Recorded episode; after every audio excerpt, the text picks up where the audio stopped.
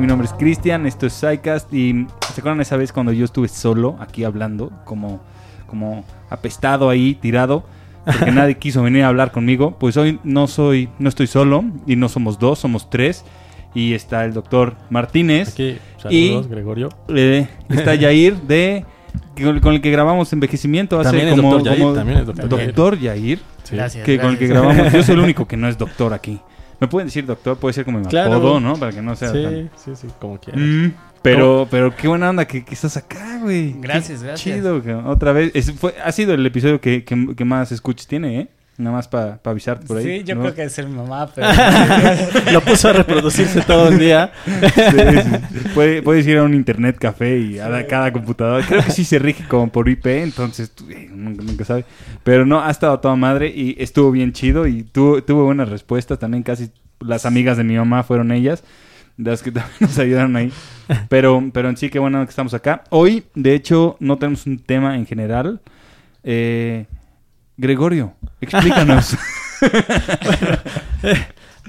Eh, yo me encontré con un jueguito de cartas en un museo y eh, eh, son pues varias mazos de cartas en- de historia en general.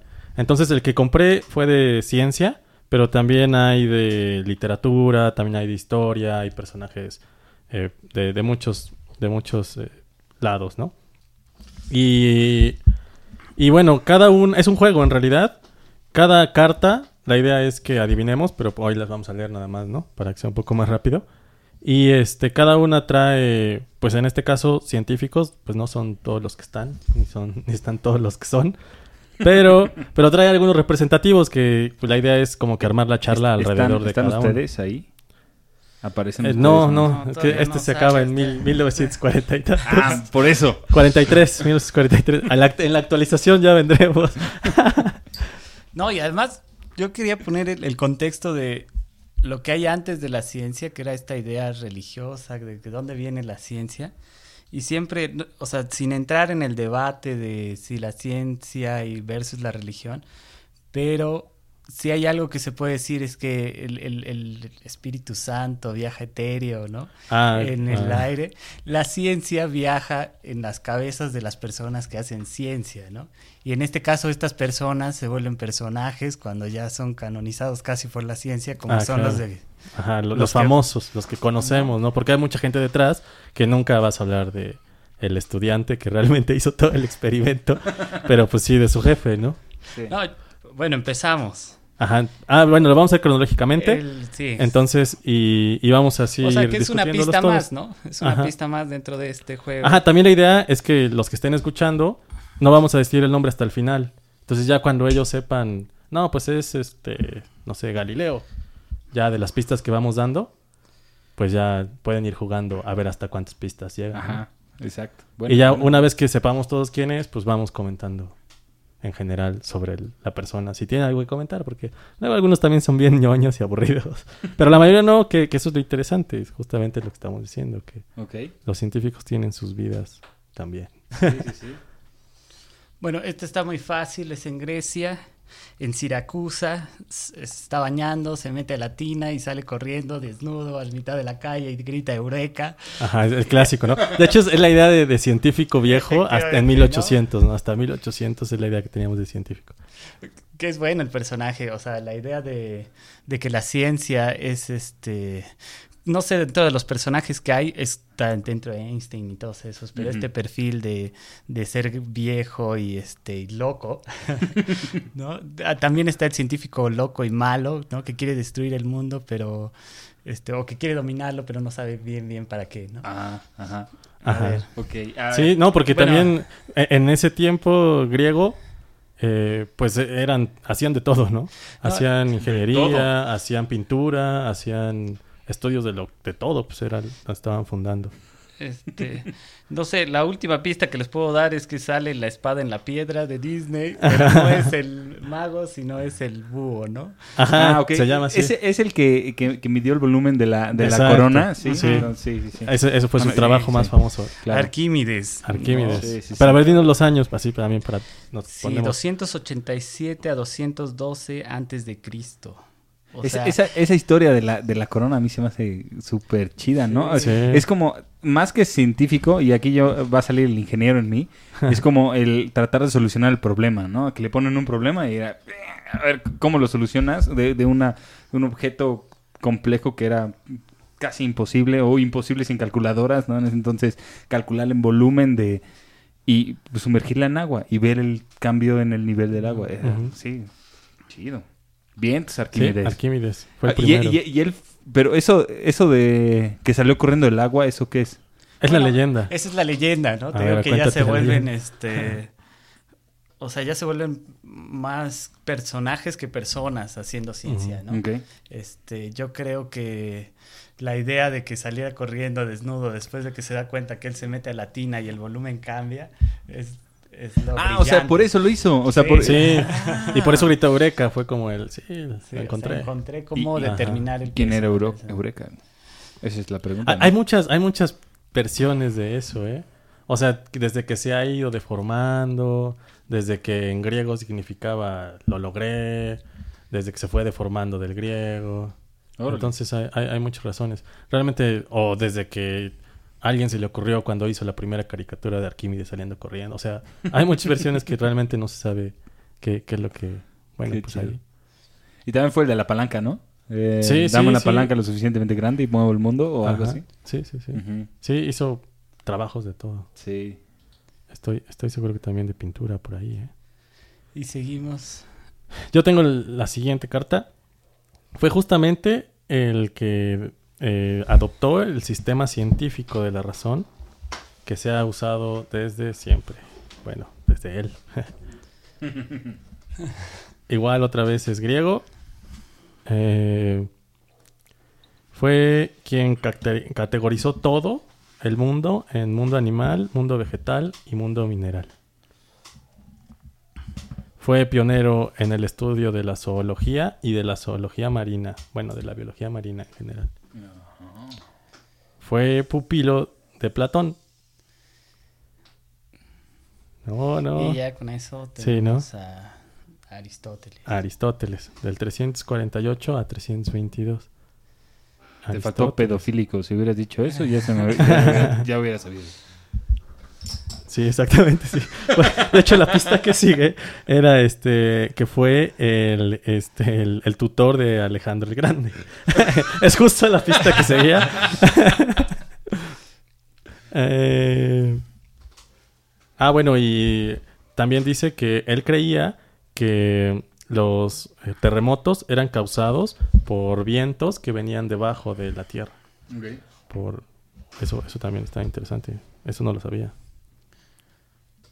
Y bueno, fue de, los primeros que, que definió que la Tierra era redonda, o sea, desde ese entonces. Y que, eh, y que, bueno, pero también pensaba que estaba estacionaria en el centro del universo, que fueron las primeras ideas que Sí. Ar- Aristóteles yo creo que fue como el... Fue un- una, una marca muy grande, ¿no? En- Claro, sí. Del, del 384 a.C. al 322.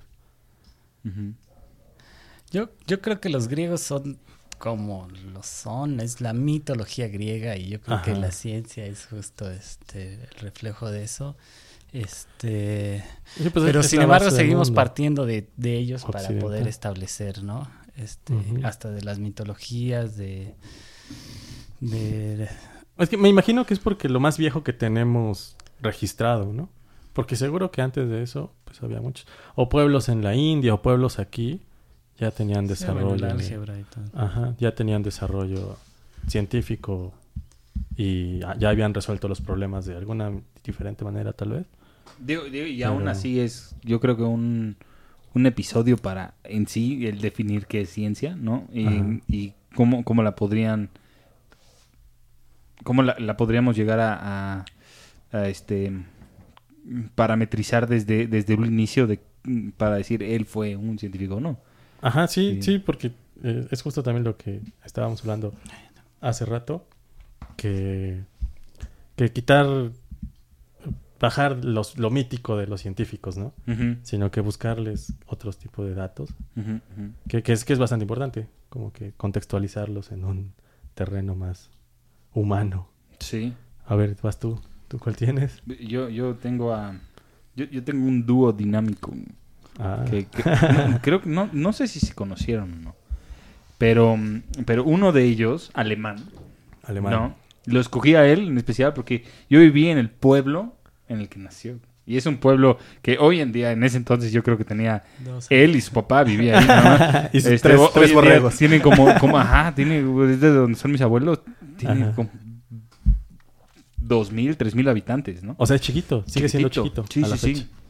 Ah. Sí, sí, sí. Y este, no, yo vivía ahí, no sé, era, era chido, cada rato veía su, su escultura y, y Ah, todas tiene una sus calles. escultura Sí, sí, y- sí. Eso está Y él, él descubrió, bueno, él confirmó lo que el, el otro había dicho de, de que el sol es el, es el centro del, de- Bueno, en ese del- creo- No sé, no sé si en ese momento pensaban que era el universo. Sí, que según yo era en ese entonces como que conceptualizaron que la- no era la Tierra, sino que lo pasaron a- hacia el Sol, que era el centro del universo, y que la Tierra giraba alrededor del Sol. Él lo confirmó y él observó que de hecho no era circular, sino que era elíptico.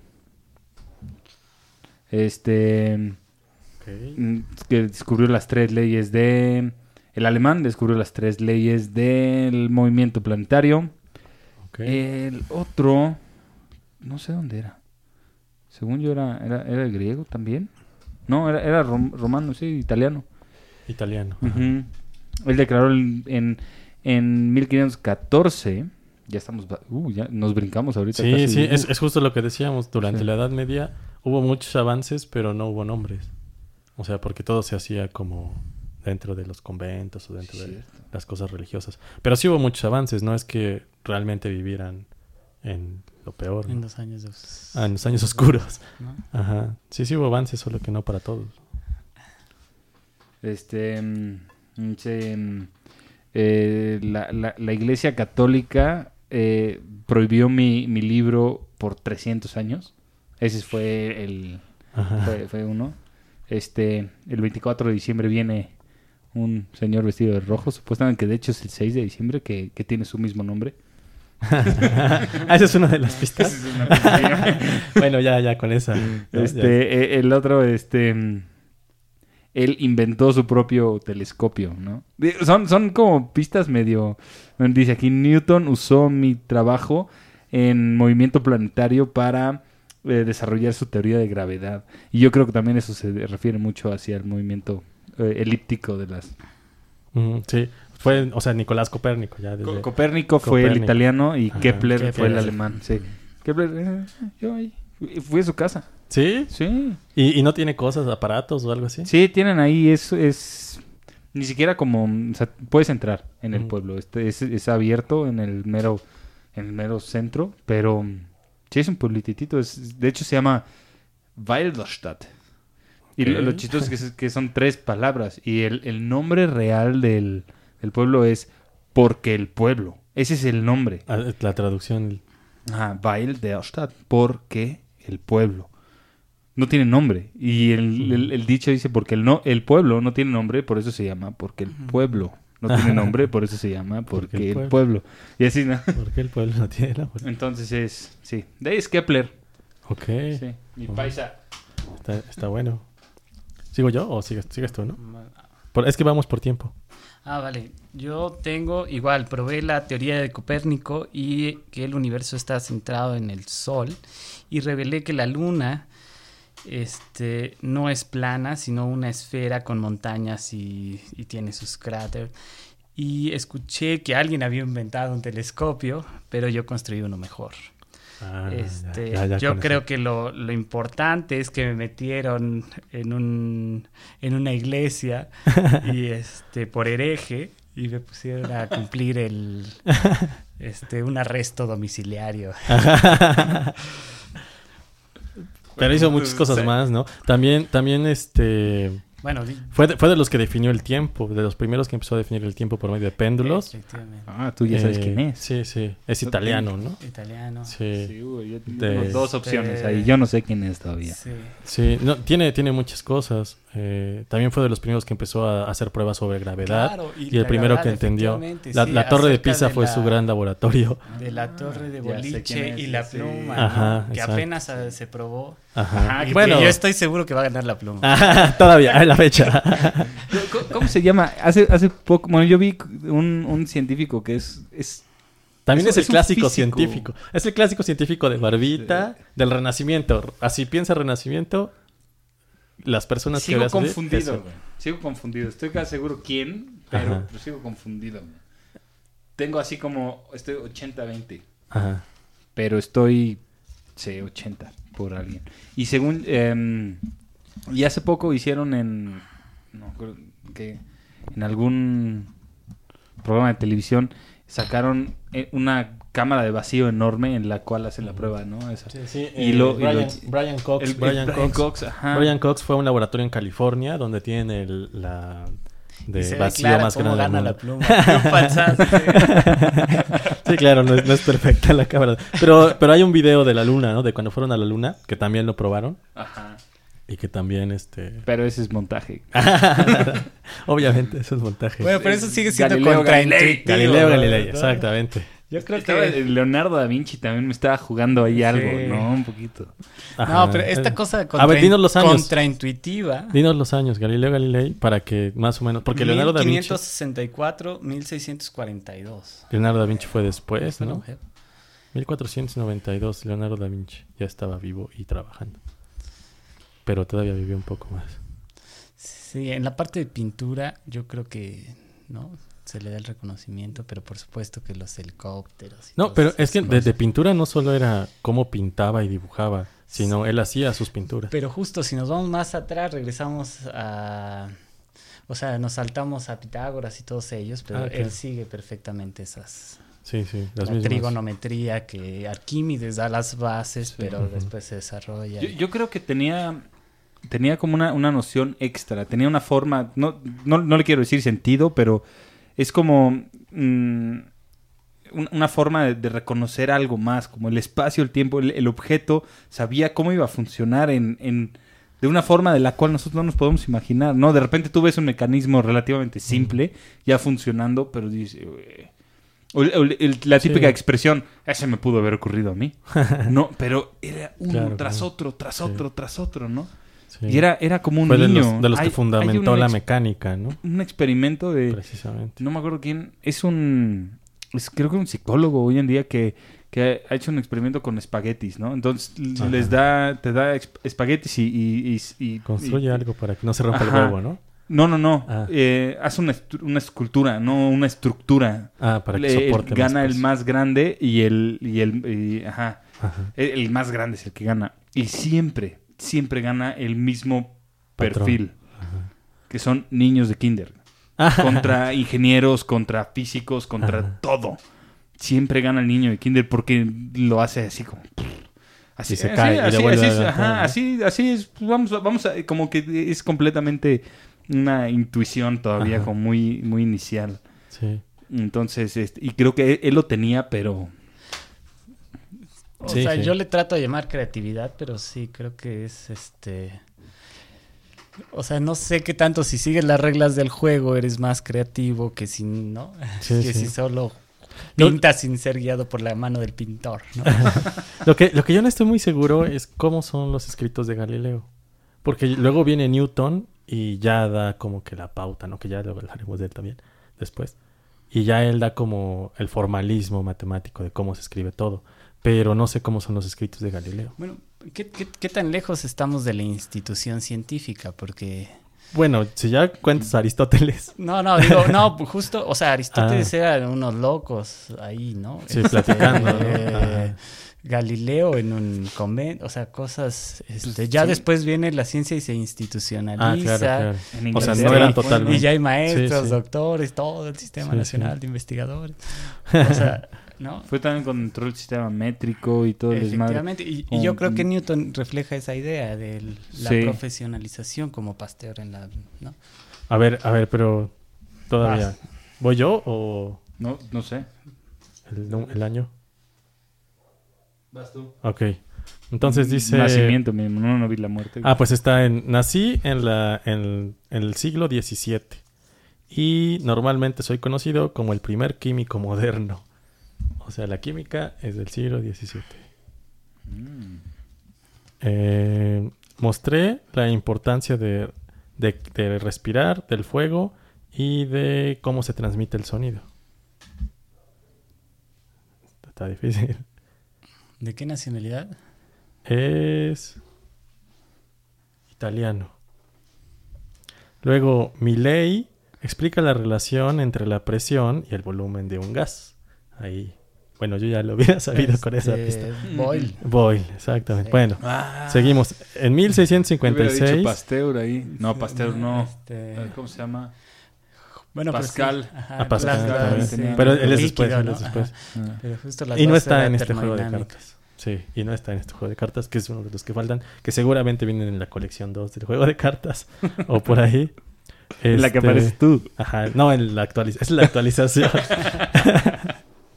en, en 1656, Hooke, Robert Hooke eh, y yo realizamos la primera cámara de vacío para hacer experimentos. Justamente lo que hablábamos, ¿no? Ellos fueron los primeros que... Estamos, segui- seguimos hablando de Boyle. Sí. Robert Boyle. En 1660 eh, ayudé a la Royal Society a resolver, a, a transcribir el pensamiento científico, o sea, definir el pensamiento científico. Entonces es justo, Donde empieza, ¿no? La Ajá. institución. Ajá, donde, donde empieza, o al menos un grupo de personas a llamarse científicos entre ellos, ¿no? Y tiene Y ya. sentido que también empiece con la química, ¿no? En el cual tienes un objeto. Ajá, en el porque cual venía tú de la- puedes venía de la alquimia, ¿no? Replicar.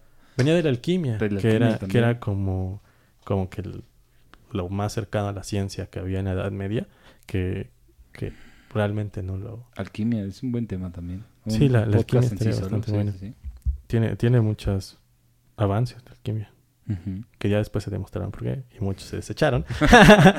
pero, pero pues claro que la alquimia en la Edad Media pues era la ciencia. Sí. Y ya, Bien. así fue Robert Boyle. Entonces, 1627, 1691. Está Mm. bueno porque yo nunca los, nunca los había leído en orden cronológico. Está muy fácil. A ver. Mira, pero voy, voy a dar un- un- una, una pista. Porque Ajá. nadie. Ustedes no saben que tengo, ¿ah? No. No. Entonces, es. mm, Es el científico favorito de mi científico favorito. Mi científico favorito fue Einstein. escondido en un acertijo. ok. Y este. Y sí, cualquier cosa que, que- Sí. Mi teoría es que cualquier cosa que diga aquí, luego, luego. Vaya, vamos es así a como, ¿eh? tengo, tengo tres leyes. Ok. ¿no? Mi teoría de la hay gravedad muchos, hay muchos que tienen tres leyes. Eh, sí, la leyenda dice que descubrí la gravedad cuando me cayó una manzana en la cabeza. Muy Eh, curioso. Esa es otra de las leyendas, ¿no? Que, Sí. que no es cierto, ¿no? Que eso es totalmente falso. Pero la manzana siempre ha sido la manzana. Yo no sé si Newton era Newton, pero Igual el coco es fácil, el coco desde siempre, por supuesto. Sí, sí, sí. No, realmente creo que sí hay más muertos de por que les cae un coco en la cabeza que por tiburones Sí. playa, ¿no? Sí, sí, sí, Es- apenas está y aparte, tiburones andaba como que en el ciento y feria, ¿no? Ajá. Y, y había, había cocos, y sobre todo mucho más arriba, creo que eh, en Australia, sobre todo en una zona, era como la, la- era La mucho más probable que te, que te murieras tropezándote con una banca en el parque que con una mordida de tiburón. Claro. No, una, una cosa así, pero... Sí, bueno. Pues yo sí he visto accidentes feos en bancas de parque. Está, está chido porque justo dijiste en 1900, 1900, 1642 murió Galileo. Ajá. En 1643 nació Isaac Newton. Ajá. Y, y sí, dice, en 1687 mi libro Principia definió... Es los que de Newton principios podríamos de darle un tema moderna. entero. A Newton podríamos darle un, o sea, un podcast entero. ¿Uno? Newton hizo muchísimas cosas. Sí, no, no, Y, es- y además era teólogo y además no creía lo que es bueno se supone que no creía lo que lo que escribía no que como que decía ah pues aquí está esto pero pero pues nomás está porque se me ocurrió y estoy Pero, jugando pero yo creo que es, es como una forma muy, muy esencial de ver la ciencia, el, el que te cuestiones absolutamente todo, inclusive en lo que lo que tú hayas postulado y hayas pensado durante mucho tiempo en ello. O sea, no nada más porque tenga sentido para ti en algún momento significa que sea lo correcto. Ah, claro, Nunca no hay que tenía, dejar tenía de todo un cuestionarnos absolutamente nada. Entonces, yo Sí. creo que por, él, por eso él también llegó a donde llegó. No, no, sí, Aparte, por supuesto. creo que Y fue el- virgen. sí, ¿no? También era como que por ahí la teoría de que Newton era Pues no se sabe, ¿no? Pero sí, o sea, murió sin casarse y sin Sí, hijos. sí. sí. Y sí, Pero justo, justo inicia la, la profesionalización de la ciencia. Ajá. Con, este, ajá. ¿no? Y, y, o sea, el Trinity College, que Ajá. es el famoso colegio de Cambridge, es justo el lugar de, de trabajo de... Tampoco está Hook, ¿eh? Porque ese es otro de los chismes. Hablando del Trinity College, Hook fue el, este, ¿cómo se llama? El director antes de Newton, pero tuvieron un pleito por ahí súper fuerte, porque Hook le dijo a Newton que, así delante de mucha gente, que él le había robado unas de sus teorías. Sí. Y Newton eran... Y Newton ya era Newton. eh, Sí. Y New- Newton fue famoso en su, su época. O sea, sí, él- claro. sí en vivo fue Sí, famoso. Sí, sí, sí, Sí. fue en vivo, fue muy, muy famoso. Y, y en un principio fue amigo de Hook, pero ya después tuvieron pleito ahí. Total, que se supone que eso también es leyenda, ¿no? Que en Newton un día en una borrachera entra a la este, dirección del Trin- Trinity College y agarra... Ah, porque todos los este, directores tenían su pintura y tienen su pintura a la fecha en la dirección de cada uno de los que hayan sido los, los este, directores de esa escuela. Sí. Entonces, así que Newton en la borrachera y en el sentirse mal de que ese güey le dijo que le había robado su trabajo delante de mucha gente, agarró el cuadro de Hook, que era el único cuadro de cómo, cómo era Hook, porque no sabemos cómo era Hook, siempre lo imaginan así. Porque se supone que era cojo, que tenía un poco de joroba, que de- no Le tenía... tenía a los, dinos, a los, a los cocodrilos ¿no? Ajá. y a niños Ah, no, ese es otro volaban. Ese es otro Hook. Ah, no. Porque también era cojo ese. Ah, sí, es cierto. Y tampoco tenía un ojo, porque también se supone que tenía un ojo, o que un ojo no le servía, así, ¿no? Pero, pero pues fue de, de los, de los primeros científicos también.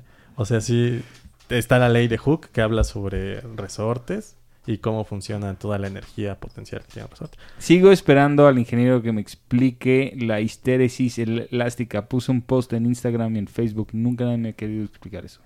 Por lo Oh. cierto, ya sé. Ya, ya- ya no se preocupe. Así son los ingenieros. Creo que ahí empezó. Creo que empezó con Hook, ¿no? El- Sí, el- claro, La claro. onda esa del, también el concepto de histéresis. Sí, sí, sí, sí. Bueno, entonces estábamos en el chisme también. Entonces Newton mandó a quemar el mandó a quemar el único cuadro que existía de Hooke. Entonces ahora no sabemos cómo es Hooke por culpa de Newton, porque era el único cuadro que tenía su cara y, y que estaba ahí en el, en el- pues en la dirección del Trinity College. Y, y se supone que Newton lo quemó en un Lo arrebato. quemó ante la sociedad. Sí, también. Lo quemado. Sí, sí. Sí, entonces ese Newton era una fichita también, ¿eh? Sí, no, o sea, sí, muy buen científico y todo, pero nunca lo sabremos. Hay un... eh, por los que no saben, no sé si tú lo conoces, yo sé que tú sí. eh, Está un... Pues es una serie que se llama The Super Science Friends en YouTube. Ah, que es una serie, pues es comedia, pero es animación y es como un grupo, como si fueran los, Avengers, pero de, de amigos científicos. Y, y hay varios de los, de los que estamos platicando, ¿no? De los que vamos a platicar. Y este, mm, aparece Einstein, está María Curie, está mm, Taputi. ajá. Es un- ¿no? Hay bien poquita información de ese güey, pero... O ella, no se sabe. Y está... mm, eh, eh, ¿qui- Darwin, ¿no? Darwin ¿Quién es y, Darwin? y Freud, ¿no? Ajá. Y como líder está... em, ah, ¿Cómo se llama? El primer ministro de Inglaterra de, de la guerra. Churchill. Ah, pues, Ajá, está Churchill. Churchill, Winston Churchill es el, es el eh, como el líder, ¿no?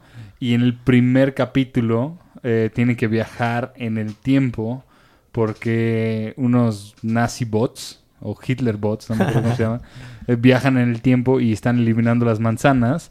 Entonces ¿Ves? Newton no va a poder Descubrir la gravedad. descubrir la gravedad y este porque no va a ver la manzana caer. Mm. Qué Bueno, ridiculez, pero vean, o está sea, de poca Que, que sí se supone que Newton sí iba a un árbol de manzanas a leer también. Eso sí es cierto. Claro que en ese entonces o te ibas al árbol de manzanas o al de nueces, porque no había otra cosa que Las hacer. ¿no? nueces son más duras, Ajá, son más peligrosas. Sí, exacto. Entonces, pues también. Bueno. eh, que, que también tiene una historia religiosa la manzana, ¿no? Que también puede ser que por eso. Creo que me toca. Eh, bueno, descubrí eh, y nombré al oxígeno y como gas y al hidrógeno. Y fue el primero en reconocer que el- Oxígeno e hidrógeno. el oxígeno juega un papel importantísimo en la combustión. Ok.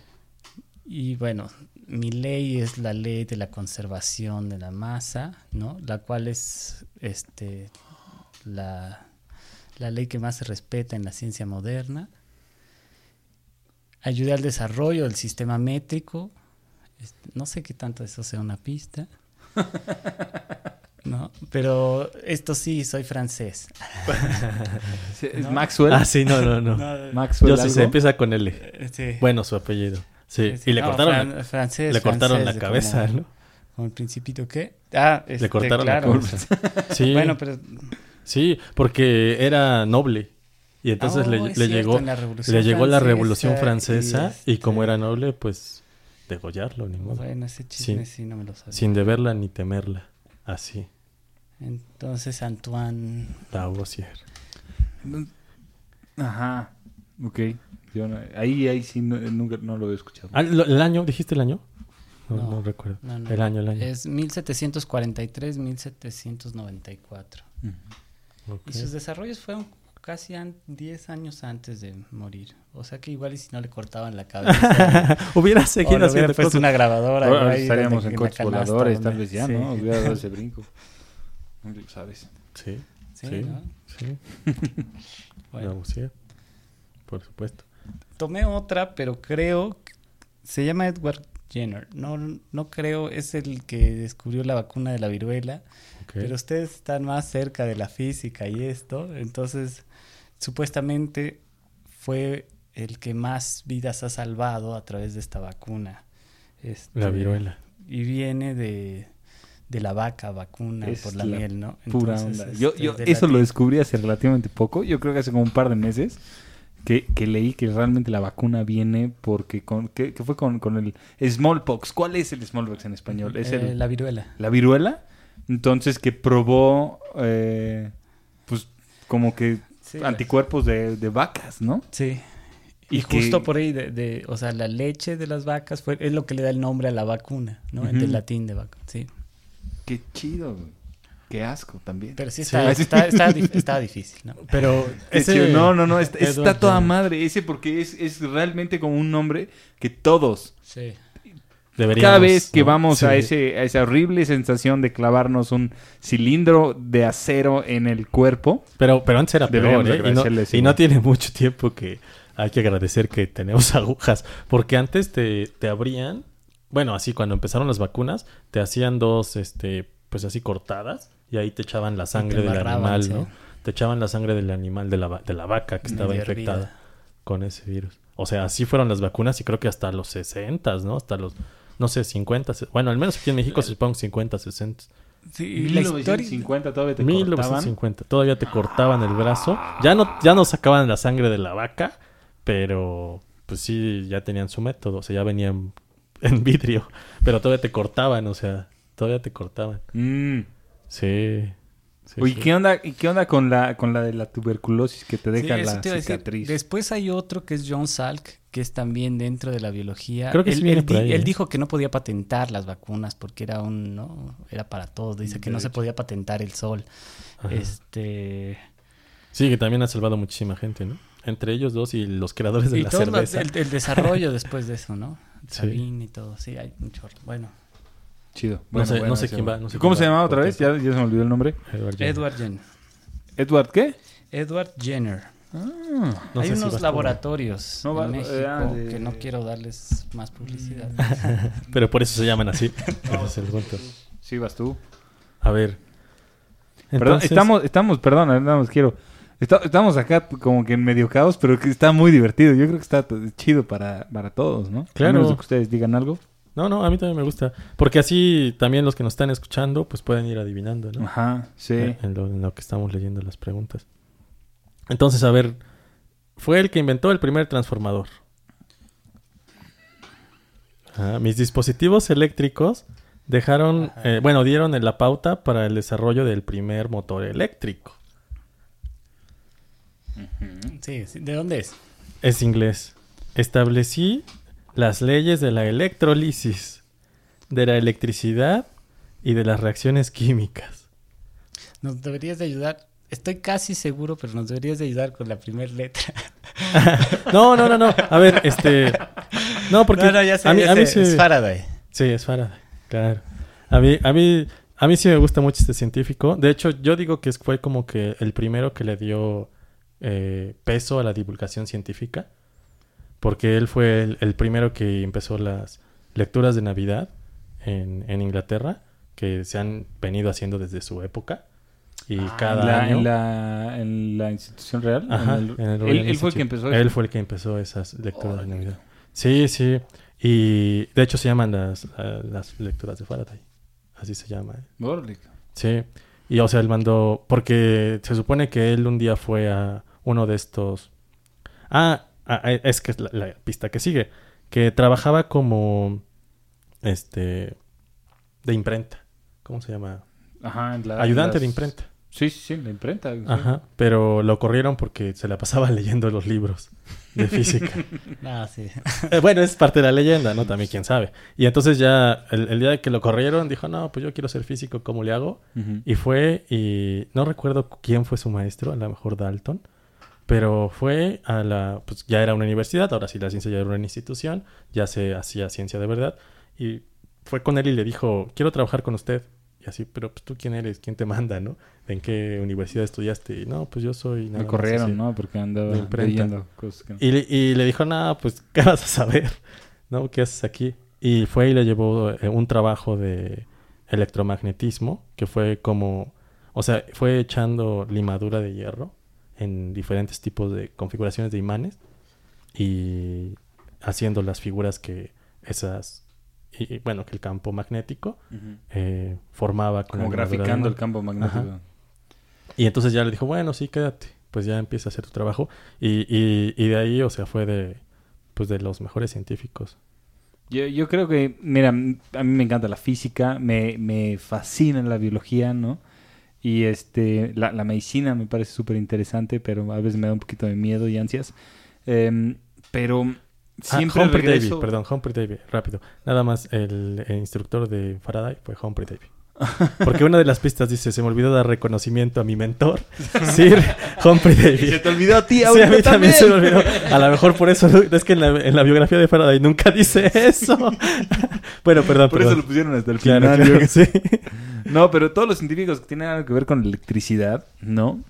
Y sobre todo viendo a Yair aquí busteando su celular, es lo que ha llegado hasta ahorita, ¿no? No, no te preocupes.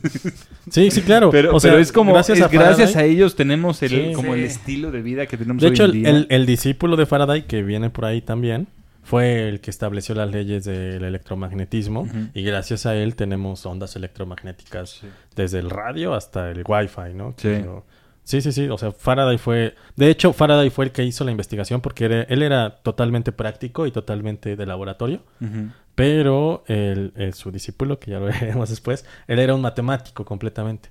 Faraday no sabía matemáticas porque, pues, o sea, solo aprendió él solo leyendo los libros y Sí. todo. Pero el- su discípulo sí fue un matemático completo y él fue el que metió la- las matemáticas al juego y entonces ya se creyó y ya se entendió y ya se pudo controlar y, y- y saber cómo funciona el Sí, tipo pues, de el- la las famosa jaula de Faraday. Que. Exactamente. Puedes, Pero exactamente. relámpagos, ¿no? Sí, sí, no, Y la Faraday, eléctrica, sí, sí. Faraday No, hizo e- muchísimas eso cosas. es fundamental en el estudio de la electrofisiología en el cerebro, porque cuando estás leyendo el impulso eléctrico que tiene una neurona del tamaño de un mil, la milésima parte de un cabello, cual- o sea, solo pones una, un gallinero, ¿no?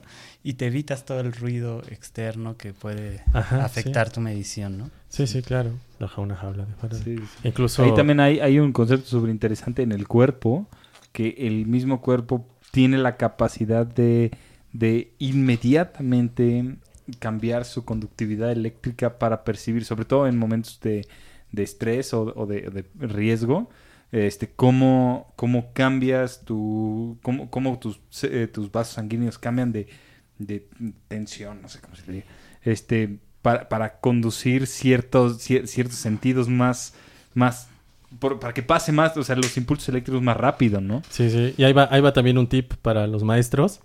Eh, yo una vez a mis alumnos, para probar el concepto, y de ahí se nos quedó todo el año, metimos los celulares a una jaula de pajarito. Y trataron de llamarles, eh, trataron de mandarles WhatsApp y pues no entraba. Jaula de Faraday.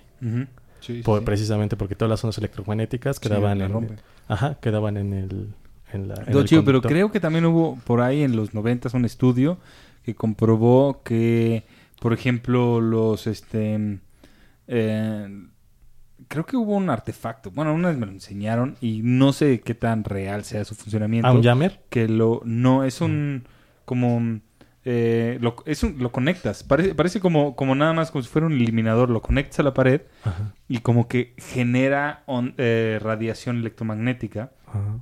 Bueno. fuerte como para restablecerte. Es como un reset electromagnético que lo, se lo daban, porque sé que ya no lo hacen ahorita, a los pilotos de aviones. Porque de un avión y un coche es una jaula. Ujú. Entonces, este... Como Pero- por inducción, eh, que supuestamente carga te- te- tenía como que te podía llegar a, a causar cierto tipo de cáncer. El- la, la- la falta de, de ra- de- de tener, o sea, el cuerpo siempre está como que expuesto a ondas electromagnéticas Claro. y cuando se las eliminas por completo en una jaula faradaica se ve como expuesto. No sé qué tan real sea. Es, Me acuerdo que algo leí hace mucho tiempo y me acuerdo que en Alemania un, un piloto me enseñó este artefacto que él tenía porque él había estudiado, bueno, él, él es piloto desde mucho tiempo y lo conectaba él de repente, pero también era curioso porque desde que él a los 45 años tuvo un, un bebé, un hijo, y a su hijo de 2, 3 años le decía que desconectar esa madre porque la escuchaba. No, eh, nadie más la escuchaba, ¿no? Ajá. Tiene 5 años y ya no la escuchas porque era una frecuencia súper alta, pero... No sé, datos curiosos por ahí. Más. Órale. Sí, sí. Sí, pues ese fue Faraday, de la jaula de Faraday, precisamente. Muy bien. ¿Quién, quién sigue? ¿Sí Jaulas. Bueno, él, él es, es otro científico, ¿no? Que se parece a Santa Claus. Como... ¿Qué podría, qué podría salir? De 1800, nació en 1809 y, 1800, y, eh, murió en 1882. Entonces también tuvo su buena vida. Y sobre todo, él vivió en una isla. Mucho tiempo. Este... ¿De qué tamaño de la isla? sí, pues sí. Su, Ah, te- te- sé, tiene un libro sé. muy, muy, Sí. muy, muy famoso que se llama ¿no? El Ah, origen de claro. las especies. Sí, claro. Una isla pequeñita. Un un conjunto de islas, de hecho. Un archipiélago Ajá. de... que es Ecuador, ¿no? Ajá, de Ecuador. Sí, ecuatoriano. Y este... Que me imagino que en ese momento era la Gran Colombia todavía. ¿no? Eh, en mi viaje de cinco años también es, también es clásico, ¿no? Porque en la, en la película de, de La Guía del Viajero Intergaláctico, este Arthur Dent se disfraza de él, Ajá. ¿no? No es cierto, no, no, no. La, la chica se disfraza Ah, de sí. él. Y Y, nadie lo... Ajá, fiesta, ¿no? na- nadie, ajá, nadie sabía quién era porque traía el Beagle, ¿no? Tuvo un Beagle también, eso fue también Ajá. chido. Sí, y fue Darwin, Ajá. la teoría de la evolución. Y resulta, resulta que eh, Darwin estaba estudiando biología en, en Cambridge, creo. Y este. Y. Y ese viaje, el del Beagle, eh, lo iba a hacer alguien más, no él. O sea, los fondos y todo habían quedado para alguien más. Y de repente no recuerdo por qué ese alguien más no pudo ir, así, por una tontería, ¿no? Por, no sé, cualquier cosa, se enfermó, digamos. No sé, no me acuerdo por qué, pero sí fue algo muy, muy básico. Y en eso le dijeron a Darwin, pues es que está este espacio, ¿quieres venirte? Y él dijo, ah, no sé, a lo mejor voy a preguntarle a mi esposa a ver qué dice. Y así, pero es- era de irse ya la próxima semana, ¿no? Total que, que pues sí, se aventó y, y se fue a, a dar el- la vuelta, ¿no? Y Él, él- él fue muy productivo en general, Sí. pero los libros que, que son fascinantes de él y que nadie ha abierto ni por casualidad son los de botánica. Ah, claro. Este, las orquídeas son este, su planta favorita y, y justo, y todas estas, este, por ejemplo, estas plantas salvajes, hay algunas, sobre todo de, porque el ejemplo así de esos maravillosos acerca de la adaptación, ¿no? Que es como su teoría, ¿no? De cómo te adaptas al medio ambiente, este, a través de mutaciones, etcétera. Pero eh, hay unas plantas que son estas plantas carnívoras, ¿no? Ajá, las Venus, no sé qué. Este, y que no necesitan los nutrientes de la tierra, sino que realmente es- su, su mecanismo es tan complejo que cuando se acerca un insecto y de ahí sacan los nutrientes, ¿no? Ajá. que era ilógico, este, ¿no? Y, y toda esa descripción que tienen, realmente la teoría de, de la, de, del- o sea, su teoría de la adaptación viene de, de su estudio en las, en las orquídeas, porque dijo, aquí nadie se va a meter con si, si el hombre viene del mono, si no. Este, y ahí es donde se fundamenta todo eso, en las plantas, pero ¿Y él, él hacía sus dibujos? Eso no, no, lo sé. sé, no sé. Yo creo que sí. Yo, ¿no? sé, o sea, hay dos cosas que, que yo sé de Darwin también. Digo, aparte de las... No sé. mm, Se me antoja leer el libro de El origen, pero... Este, pero... mm, eh, pero, pero no sé si sea también como que... mm, Ya, Una onda medio, medio old viejo. school para, Ajá, para, para, claro. para nosotros. O sea, Sí, sí, sí. que, que sean muchos tecnicismos y, y obviamente yo alguna vez traté de leer la Divina Comedia y, Ajá, tienes que estar con, con enciclopedias tratando de O con ver notas de lo al que pie están hablando. Ajá. Entonces, no sé, por eso, por eso digo, entiendo un poquito de lo, de lo que habló, un poquito, realmente sé que entiendo muy, muy poco. Lo de las orquídeas me parece nuevo, lo de lo que mencionaste de las plantas carnívoras que toman nutrientes de no de la tierra, no, no, que no metabolizan el- el- la- los minerales que están ahí, los des- desarrollan hacia otra cosa. Eso no lo había visto así, pero lo que las otras dos cosas que yo he escuchado también de él es la controversia que hubo con su asistente, ¿no? Que también fue como que coautor, Ajá, pero que no fue apareció, mencionado. claro. Ajá. Y bueno, independientemente de eso, o sea, seguro eh, Darwin está en Sí. los Super Science Friends. Sí, exacto. Seguramente va a venir a, a vengarse este güey con él ahí en alguna En vez. algún momento. Y la otra es que Darwin Eh, también, también- creó realmente como que la guerra entre la ciencia y la iglesia. Sí. No Sí. porque la iglesia de plano no estaba de acuerdo Sí, con que- exactamente. Newton todavía era mitad y mitad, no había Sí. problema. Ajá. De hecho, creo que fue el Papa Pío quinto o sexto Ajá. que ah, por fin reconoció el, ¿no? el libro de- Ajá, y de- las contribuciones. Pero, pero hoy en día, digo, todavía existe muchísima negación hacia la evolución. Y están los... Bueno, pero, pero que también ya es una teoría vieja, ¿no? La evolución. Ya hay cosas nuevas. Que es esto de que no. A veces también van para atrás, ¿no? O sea, y también que no es una línea la evolución como Darwin lo pensó, Sí, sino que son varias ramas. sí, sí, sí. Y, y, y que cada una de esas ramas pues pueden morir o pueden mantenerse. Y no sé, o sea, ya hay, hay muchas teorías nuevas sobre evolución, no, no es la misma. O también de que hay retroevolución, ¿no? Que se regresa cuando el, el medio es como anteriormente era, pues se regresa a lo anterior para pues poder subsistiendo la vida. El- el- la gran discusión era la teoría darwiniana y de Lamarck, ¿no? Ajá. Y era, o sea, de los grandes ejemplos es el cuello de la jirafa. Si la jirafa se tenía que estirar tanto para agarrar el alimento y entonces la siguiente generación ya venía con el cuello más largo. Pero justo en esa siempre aparecían los eslabones perdidos. ¿no? Ajá. Que, que- que es el punto, que no existe un eslabón perdido, porque como no es una línea la evolución, sino como que son varias ramas, entonces no existe realmente uno detrás del otro, sino pueden ser juntos, Pero- o pueden pero- ser atrás. Perdón, perdón. Ajá, La idea de que se estira es de Lamarck. Ajá. Y la, la idea de, de que sale una con un cuello corto y una más larga va a tener preferencia. La de cuello. y también, no, y, también se supone que también ya es obsoleta, un poco obsoleta esa teoría, ¿no? No es forzosamente el más adaptado, ¿eh?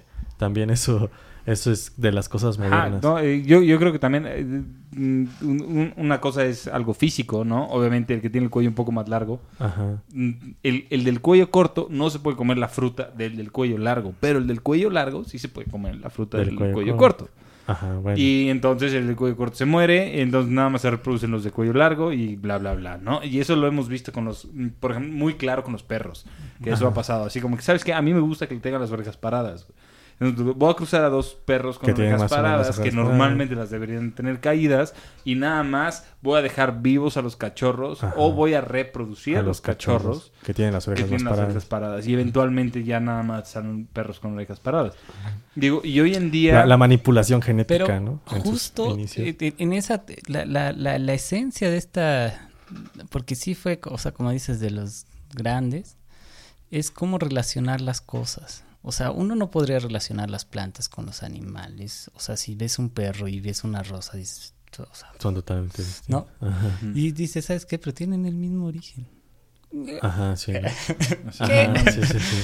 Ah, ya, ya entendí. O sea, eh, la implicación de esto, digo, se sabe de Darwin todo, pero la implicación de relacionar casi todo lo vivo con todo lo vivo, este, Es que lo vivo, en- ya. en- claro. Ahí, definirlo, ¿no? O sea, la, la fecha no, no se define bien. Sí, sí. Bueno, ¿quién sigue? Ahí mira, nada más, ahorita yo creo que estaría... Mira, muy importante saber, hoy es 31 de de- Mayo. de, ma- de mayo del 2018 y traemos una sequía a toda madre y hace un calor del Sí. carajo. Entonces, por eso nos han estado escuchando también, tal vez repitiendo un poquito, perdón por eso, mínimo de mi parte. Y este y tomándonos un par de cervezas, ahorita vamos En a tomar en el una primer pausita. programa, en el primer programa yo dije que iba a ser el año más caliente. Sí, cierto. Eh, Tú, tú, eso fue en la predicción. ¿eh? Exactamente. Bueno, Y- pero eso lo puedes predecir cada año. Fue lo que dije en la predicción precisamente. Claro, eso va a pasar. Neo, eh, calentamiento global, otra idea. eh, lo que necesitamos Pero- es pero una gracias por tu magia. Sí, exactamente. este, no, el, ahorita nos vamos a tomar una pausita, cinco minutos para ustedes o menos, para nosotros tal vez unos 20, 30. Tomar un poquito de aire porque estamos aquí encerrados y este y, y ahorita regresamos. Muchas gracias. Música.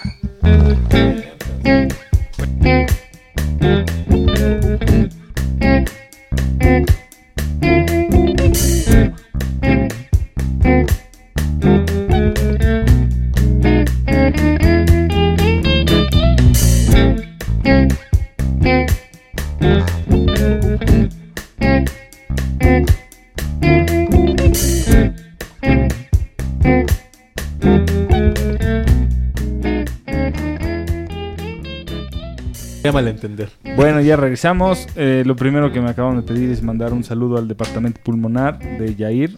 ¿no? Saludos desde México. Saludos desde México. A toda madre. Eh, vamos a dejar la ventana abierta porque ya estamos empezando a oler mal nosotros de lo, de lo caliente que está aquí adentro, pero no está tan caliente. Nos aguantamos un poco. Nos aguantamos. No, ya hace mucho calor y está volvi- volviéndose un poquito incómodo. Le estamos tomando más cerveza de lo que deberíamos, ¿no? De lo que estamos entrenados. Pero ve, se pone mejor así. Sí. Está súper bueno esto. Para ahorita yo creo que vamos a seguir con eh, aleatorio. Fuimos ahorita relativamente o bastante Tratando de seguir la eh, línea temporal. cronológico. Ahorita nos vamos a brincar a... Aleatorio, porque si no, Aleatorio, no, no ¿no? acabamos, ¿no? Sí, sí, sí. Bueno, y además ya todos están muy pegados. ¿no? Claro, Sí, ya ajá, empieza a ser como... Una vez que ya definimos ciencia, pues ya la ciencia desde 1800 a la fecha, pues ya es más o menos la misma. Bueno, Sí. ya tenemos al menos un, un buen eh, manera de re- regresar a esa ciencia, los libros. Pues adelante. Va. Yo, yo soy el primero. No, ya, yo, yo soy, de hecho... Vas. Ah, no sé. Yo tengo 1822. A 31. Pues tú, entonces tú. Yo soy 31. Sí. Eh, Yo creo que diario, diario, si nada más nos fijáramos un poquito, diario deberíamos de ver su nombre en algo impreso hoy en día. güey. Ah, ya, claro. Diario. Por supuesto, ya sé. Esa es una muy buena. Dice, yo descubrí la bacteria que puede, que puede, eh, yo descubrí que Bueno. la bacteria puede ser destruida por hervir, Hervir. un líquido. Yair, Yair. ¿no? Sí, sí, sí. Sí, sí, sí. Y, y, y es la parte de la institución médica, o sea, yo creo que dentro, los franceses, sobre todo Luis Pasteur, Pues el fue Pasteur, ¿no? como... Luis Pasteur, ya lo digo. Ya está. Fácil. sí. no, o sea, todos los proyectos de ciencia están enfocados a, a la forma en que él escribía, ¿no? Una forma muy elegante. Ajá, este, no, claro, claro. Él, él es tú- el siguiente arqueotipo del científico, ¿no? Efectivamente. El ¿no? de bata, de así, de muy limpio. responsable, Ajá. este, con un lleva la bitácora Ajá, de totalmente, todos de todo lo que hace. experimentos, este, te, te digo, esta forma de escribir muy francés de que De hecho, en ese momento el, el francés era el idioma de la ciencia, ¿no? También. efectivamente. Pero por ejemplo, en la justificación de los proyectos, esta parte de planteamiento del problema, entonces es muy de o sea, tienes que ver el mismo punto desde diferentes perspectivas. Es muy francés de pensar varias veces las cosas, comparado con el sistema ahora más gringo que es just do it, ¿no? O, o- el chino, que también hazlo, pero aunque no importe, ¿para qué? No, sí, y, y, eh, y en este caso, Pasteur era plantear bastante, o sea, hacer los planteamientos necesarios para un experimento y esto. Y yo creo que es, es Sí. el arquetipo, como dices. Sí, sí, sí, de... Yo creo que hasta 1900, ¿no? De 1800 a 1900, él es... Pero bueno, la, la pasteurización en qué consiste? No consiste en hervir algo y enfriarlo, nada más. Es creo que llegar como... Es, es un proceso de... de- Según entiendo es para explotar las bacterias, Sí, resulta ¿no? que con calor las proteínas, que son el- este, los elementos que tú podrías, este, se desnaturalizan a cierta este, temperatura. Entonces pierden el efecto, este, ¿no? Y de hecho, porque Pues nosotros podríamos decir que nosotros tres nos estamos pasteurizando en este cuarto Sí. nos estamos desnaturalizando. La, la cerveza viene pasteurizada. Sí. Ah, ¿La Sí, cerveza sí, es sí, sí, pasteurizada? la leche, todas esas Pues cuando la hierves, ¿no? ¿La cerveza? Sí, Sí. sí, sí. Este, La leche también, como Y te- pero también No, es como iba, que... iba a decir el- esta el- parte de las proteínas porque justo en ese tiempo, o sea, digo, no estaban preguntándose la molécula de la vida, pero eh, la- las funciones de las proteínas eran tan complejas que creímos que ahí estaba toda la vida, ¿no? O sea, no, ya años después vienen los demás y, y cambian esa idea. Pero, este, sí. Sí, sí, Pasteur. Importante también. im- Importante y conocido, ¿no? Toda- todas sus leches son pasteurizadas. Si no, se están tomando realmente leche y De no vaca, de agua blanca. No, o pueden también estar tomando leche de una vaca, ¿no? Sí, sí, claro. Ah, bueno, hierves la leche y ya la pasteurizas de esa manera. Hay quien sí se Pero toma la no, leche pero es- cruda, es- ¿no? según yo te digo, el proceso de pasteurización es como llegar a 60 grados y de repente bajarlo a 40, pero eh, en, en chinga, para ponerlo muy científicamente, ¿no? este... sí, creo que también ese es como que el tiempo Ajá, para- en el que tú para tienes esa explotar difere- las- ese las diferencial de bacterias, temperatura creo. en el cual se disuelve. Pero, y por eso hay pasteurización y ultra pasteurización y mega, mega Hizo, Trooper hizo ultra 901, pasteurización. ¿no? o lo que sea. Mucho cuidado con este tipo, ya radian un poco. ¿Quién Algún- sigue? Algunos Yo. países marcan, este, tienes que marcar el empaque porque la fecha de caducidad depende de ese proceso. Entonces, tú puedes tomar algo que está caduco y repasteurizarlo, ¿no? Y algunas, en algunas cosas puedes marcar eso. O Y- debería ajá. de marcarse. Con la leche, según yo, se hace, ¿no? Cuando se caduca, la puedes volver a pasteurizar y... ¿Pero esa es ultra pasteurizada? ¿No? ¿Quién sabe? ¿Algún, algún llevar el ingeniero número, de, o sea, de llevar el número. alimentos, ajá, de procesos Sí, habría que alimenticios? nos ayude con Que- eso. sí, porque eso, eso sí está, está... Está muy bien saber, así como que, "Ey, ¿sabes que Yo prefiero leche... Bueno, nunca he escuchado eso, la verdad. Sí, Yo prefiero leche ultra pasteurizada pasteurizada. Ajá. Yo, hoy en la mañana me regalaron un vaso de leche bronca.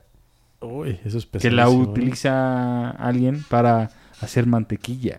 Sí, claro. Que la baten y hacen mantequilla. Pero la leche bronca y...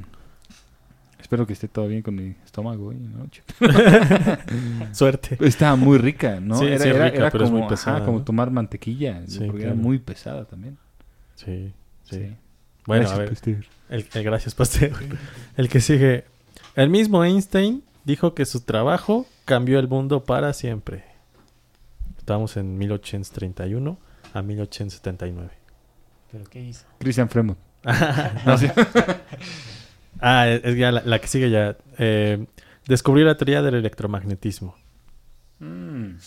La radiación electromagnética es la que hace funcionar a la televisión, al radio, a los teléfonos celulares y al internet. Se conocieron, creo que.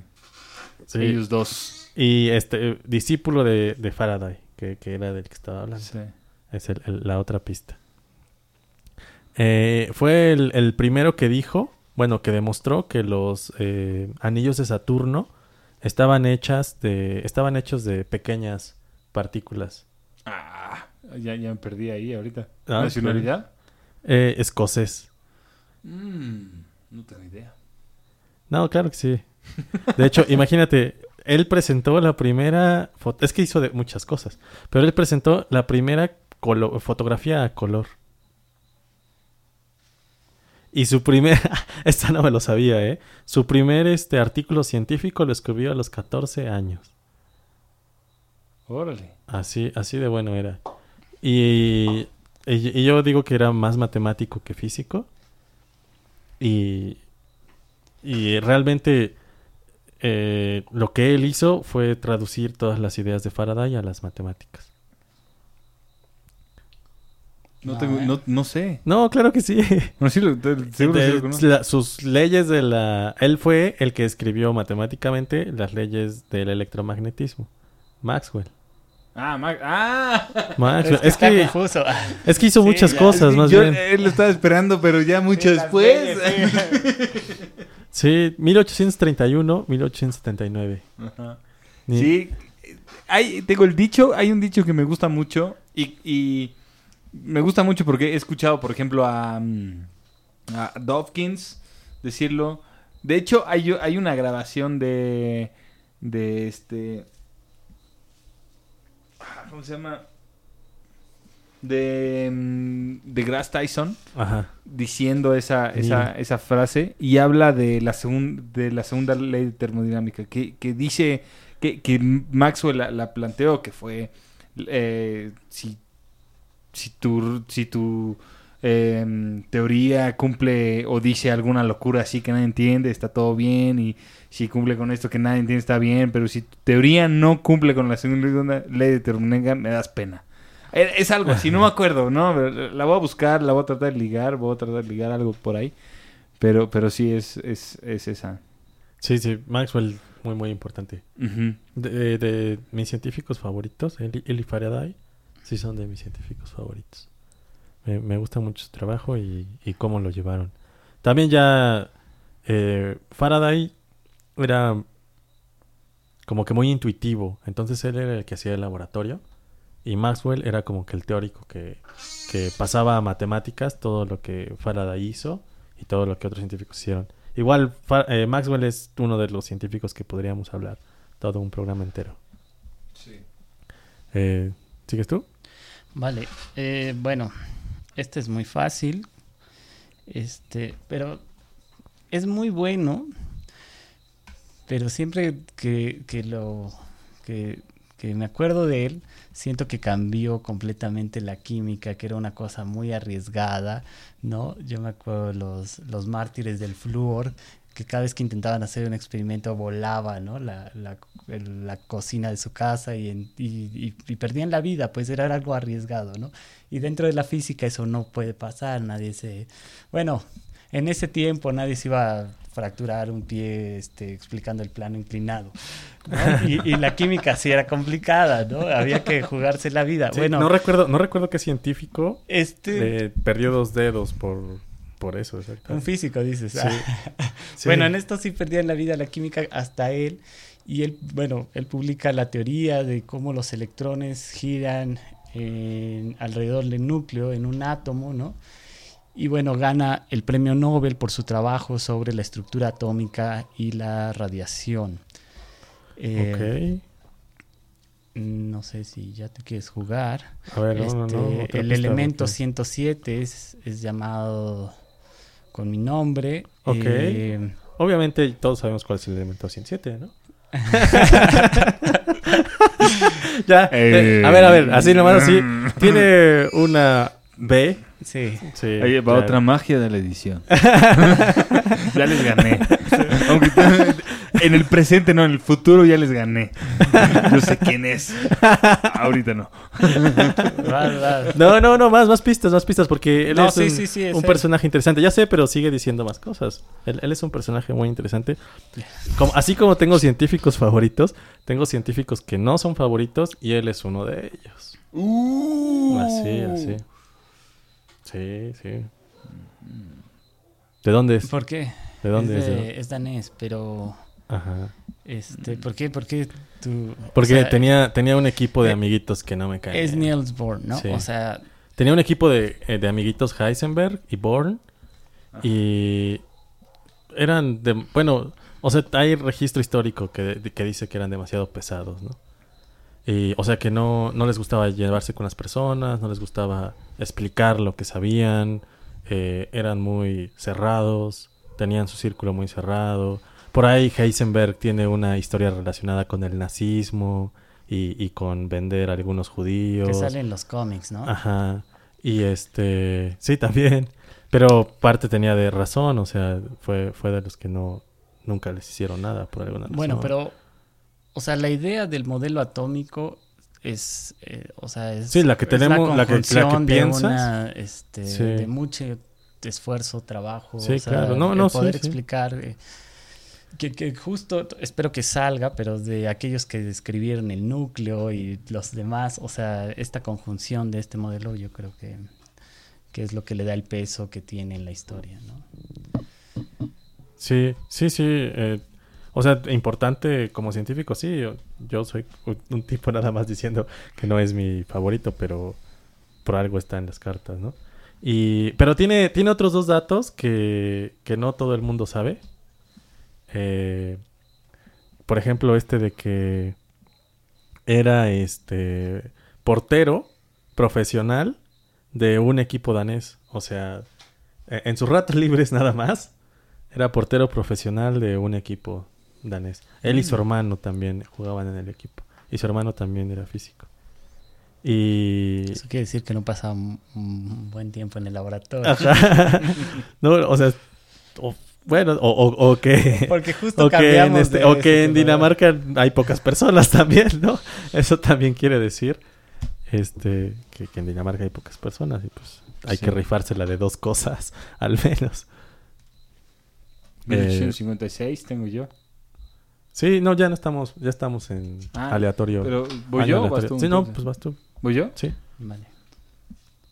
Uy, uno de mis favoritos. Ahí les va. Esta es una. Es, es real también, ¿no? Eh, y es algo en el cual hoy hay aplicaciones que hacen eso. güey. Que es para fotografía creativa. güey. Eh, fue el primero que se sacó una fotografía en doble exposición. Porque si no lo hacía de esa forma iba a morir, güey. Así. Entonces, para que saliera Oh. chido y se viera chida la foto, sacó doble exposición. Una en la que está pasando el fenómeno y una en la que aparece, nos parece que él está en donde está pasando el fenómeno, lo cual era Imposible. no muy... Y es una de las fotografías más famosas de la física. Ah, creo que ya está. El padre de la corriente alterna. Ajá. El freak más Oh, grande del mundo, el, el- el que el amante de palomas, el, el- En, el en una, este- en una película sale como, como que clona, ¿no? como, como que ajá, clona en una de magos, ¿no? Ajá, en ese. Sí. Sí, que hacía experimentos locos. Este. Y. También es arquetipo Estuvo a punto de morir muchas veces. Y dicen Claro. que sus mejores ideas venían dentro de sus enfermedades. Que le daban enfermedades que nadie sabe, que deliraba como loco durante dos meses y nadie sabía qué era lo que tenía. Que ya todos decían, bueno, en cualquier momento se va a morir. Y cuando decía así como, hoy no sé qué, hoy me siento mejor y me, hoy me voy a clavar, ¿no? Y me voy a reventar tres meses sin bañarme en mi laboratorio. Y luego lo voy a dejar que se queme para, para ver qué pasa y voy a culpar a alguien más. Sí, pero, pero eso es para que me lo repongan. Pero por lo, por- al, al final tengo la información, tengo los datos. Y este, y era, era serva, ser- servo, servo, servo, como un servomotor. pero, pero sin- eh, por eso se llamarán servomotores, porque No, él también, realmente él fue el inventor del motor de corriente Claro. alterna. Sí, sí. Servomotor, así lo voy a decir. De No, no estoy seguro, no estoy seguro si por eso se llama así. Ah, no, no creo. No lo sé, no yo tampoco. Pero queda chido. Es el apodo, ¿no? Ya, ya cuando estuvo viejo, ya como que le patinaban un poquito las ideas, ¿no? Toda su vida, toda su vida fue así. Pero, pero también, o sea, es mucho reconocimiento el que hay que hacerle. Totalmente. Muchísimo. Era, era una persona que vivía realmente para la ciencia, para el desarrollo de sus ideas. Ajá. Este, cual- cualquier celular hoy en día le debemos agradecer a él. Cualquier motor de corriente alterna se la debemos agradecer a él. Y este, yo creo que también una persona que salvó de- muchísimas vidas de utilizar de corriente alterna en vez de correr corriente directa. La corriente directa es mucho más peligrosa, por eso llegamos hasta en, en los hogares hasta 12 volts, 24 volts de corriente directa. En fuera todo es corriente alterna y 110 volts en corriente alterna. Darte un toquecito contra 110 volts de corriente directa, Mm. ahí, ahí ya, ya- Ah, ya. yo creo que ya no la cuentas. ¿no? Y es el- esa diferencia, sí, sí, sí. el, el chiste este de cómo le llamas a un coche eléctrico cuando te lo robas. Un Edison. Por supuesto. Es. Tesla, ¿no? Estábamos hablando de Tesla. Estamos hablando de Nicolás Nikolai. Tesla. Por supuesto. Sí, sí, sí. Eh, Bueno, como últimamente está en Chicago, la feria de Chicago fue justo una de las competencias entre Edison Sí, y, y Tesla, A, a ver qué compañía, uno financiado, como lo decíamos, por JP Morgan y, lo- y ¿no? ¿Quién se quedaba? El, el canal que construyeron en las cataratas del Niágara para poder electriz- electrificar la, la feria de Chicago ¿no? en 1900, donde salieron varias cosas, entre ellas la, la cerveza esta Ribbon, ¿no? Este, bueno, sí, por supuesto que Tesla es de los, este, Y, y además fue como toda esta época, los adelantos científicos eran como en show, ¿no?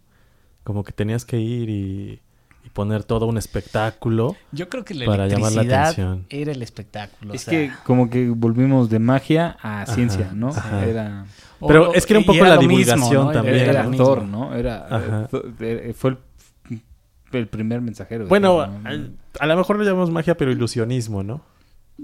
Porque magia como que siento que tiene más que ver con...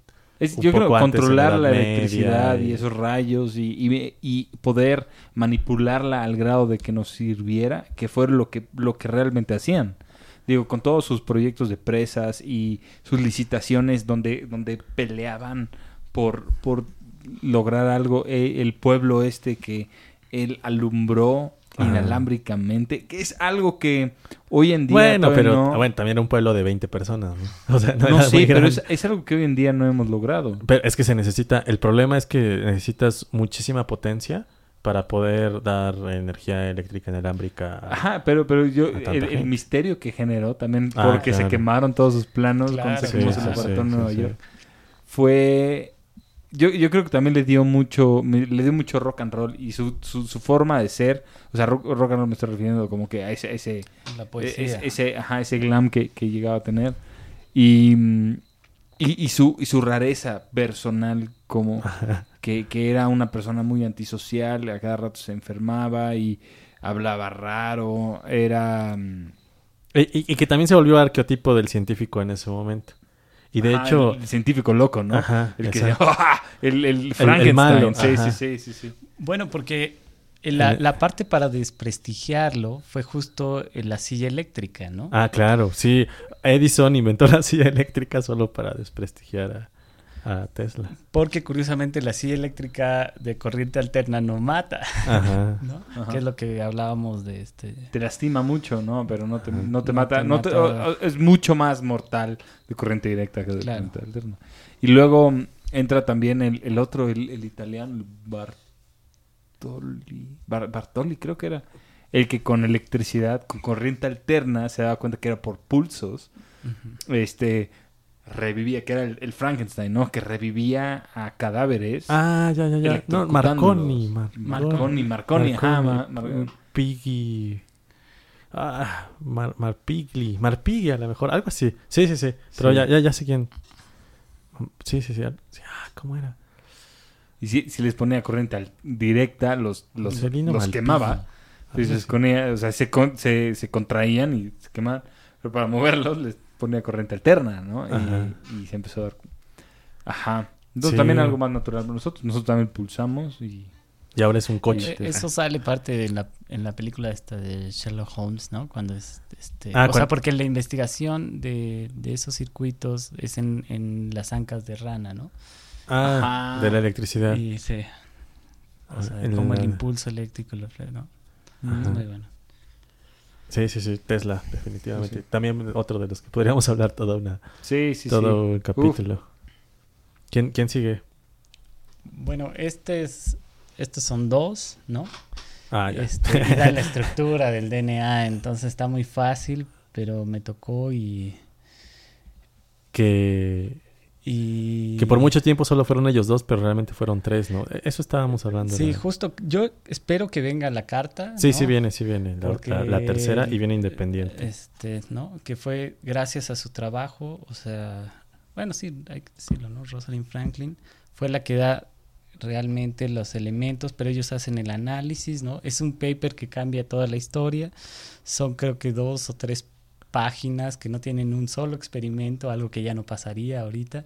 Ajá. Este, y, y cambian completamente y dicen que, bueno, ellos tienen la estructura y- de, de la molécula de la vida, ajá. ¿no? Y esta molécula tiene ciertas características. Sí, este, está la leyenda de que esta idea la bueno, la fueron trabajando, pero que cuando llegó el momento de Eureka, el momento Eureka, fue en un pub mientras estaban tomando cerveza. sí, bueno, el chiste es, creo que dame una doble Félix, ¿no? Ajá.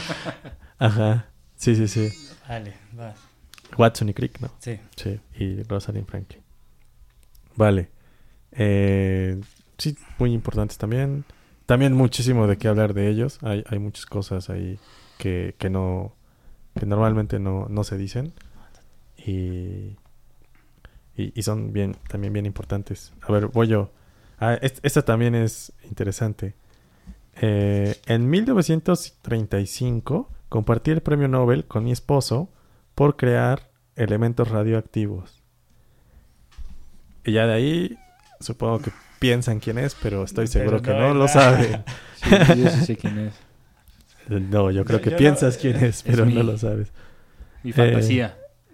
Te- tengo, yo tengo una regla con, con, con Mónica en el cual tenemos un personaje ficticio con el cual podríamos abandonarnos y, y creo que ella es mi personaje Ah, ficticio.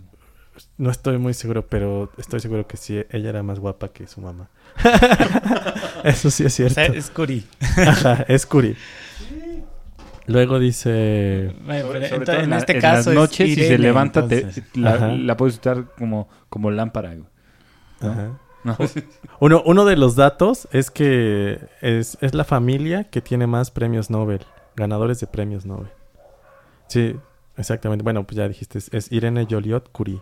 No es Marie Curie, es Ah, la ¿no? hija de Marie Curie. Ah, Te lo dije. Puede ser que Joliot cambiemos Curie. ahí las, las, las reglas que yo tengo. Sí, sí, sí. Es, es la hija de, de Marie Curie. Que, que también. ¿Y era- también se llevó un Nobel ella? Y Yo en, nunca había y en radioactivos. Sí, sí, sí. Es, es, es que cuando dices Curie, no, no, nunca te pones a pensar cuál de las dos fue la que hizo lo que estás escuchando. Entonces, ese es el, ese es el, la idea. Qué, qué bueno que salió Irene Joliot Curie, que precisamente no, no la pensamos, ¿no? Siempre, siempre que pensamos en elementos radioactivos o en mujeres que hacen ciencia, la primera que se nos viene a la cabeza es Marie Curie, pero, pero pues también existe Irene Joliot, que, que también fue bastante importante. Bueno, y justo hablaba de ese, este, de esa valentía en la, ¿no? En la que un elemento que estás estudiando te, te mata, ¿no? Sí, que, que lo, haces, Este, lo das todo, ¿no? y Literalmente lo toda das la todo. familia muere, ¿no? Por Ajá. la radiación. Pero al final terminas en un podcast en México.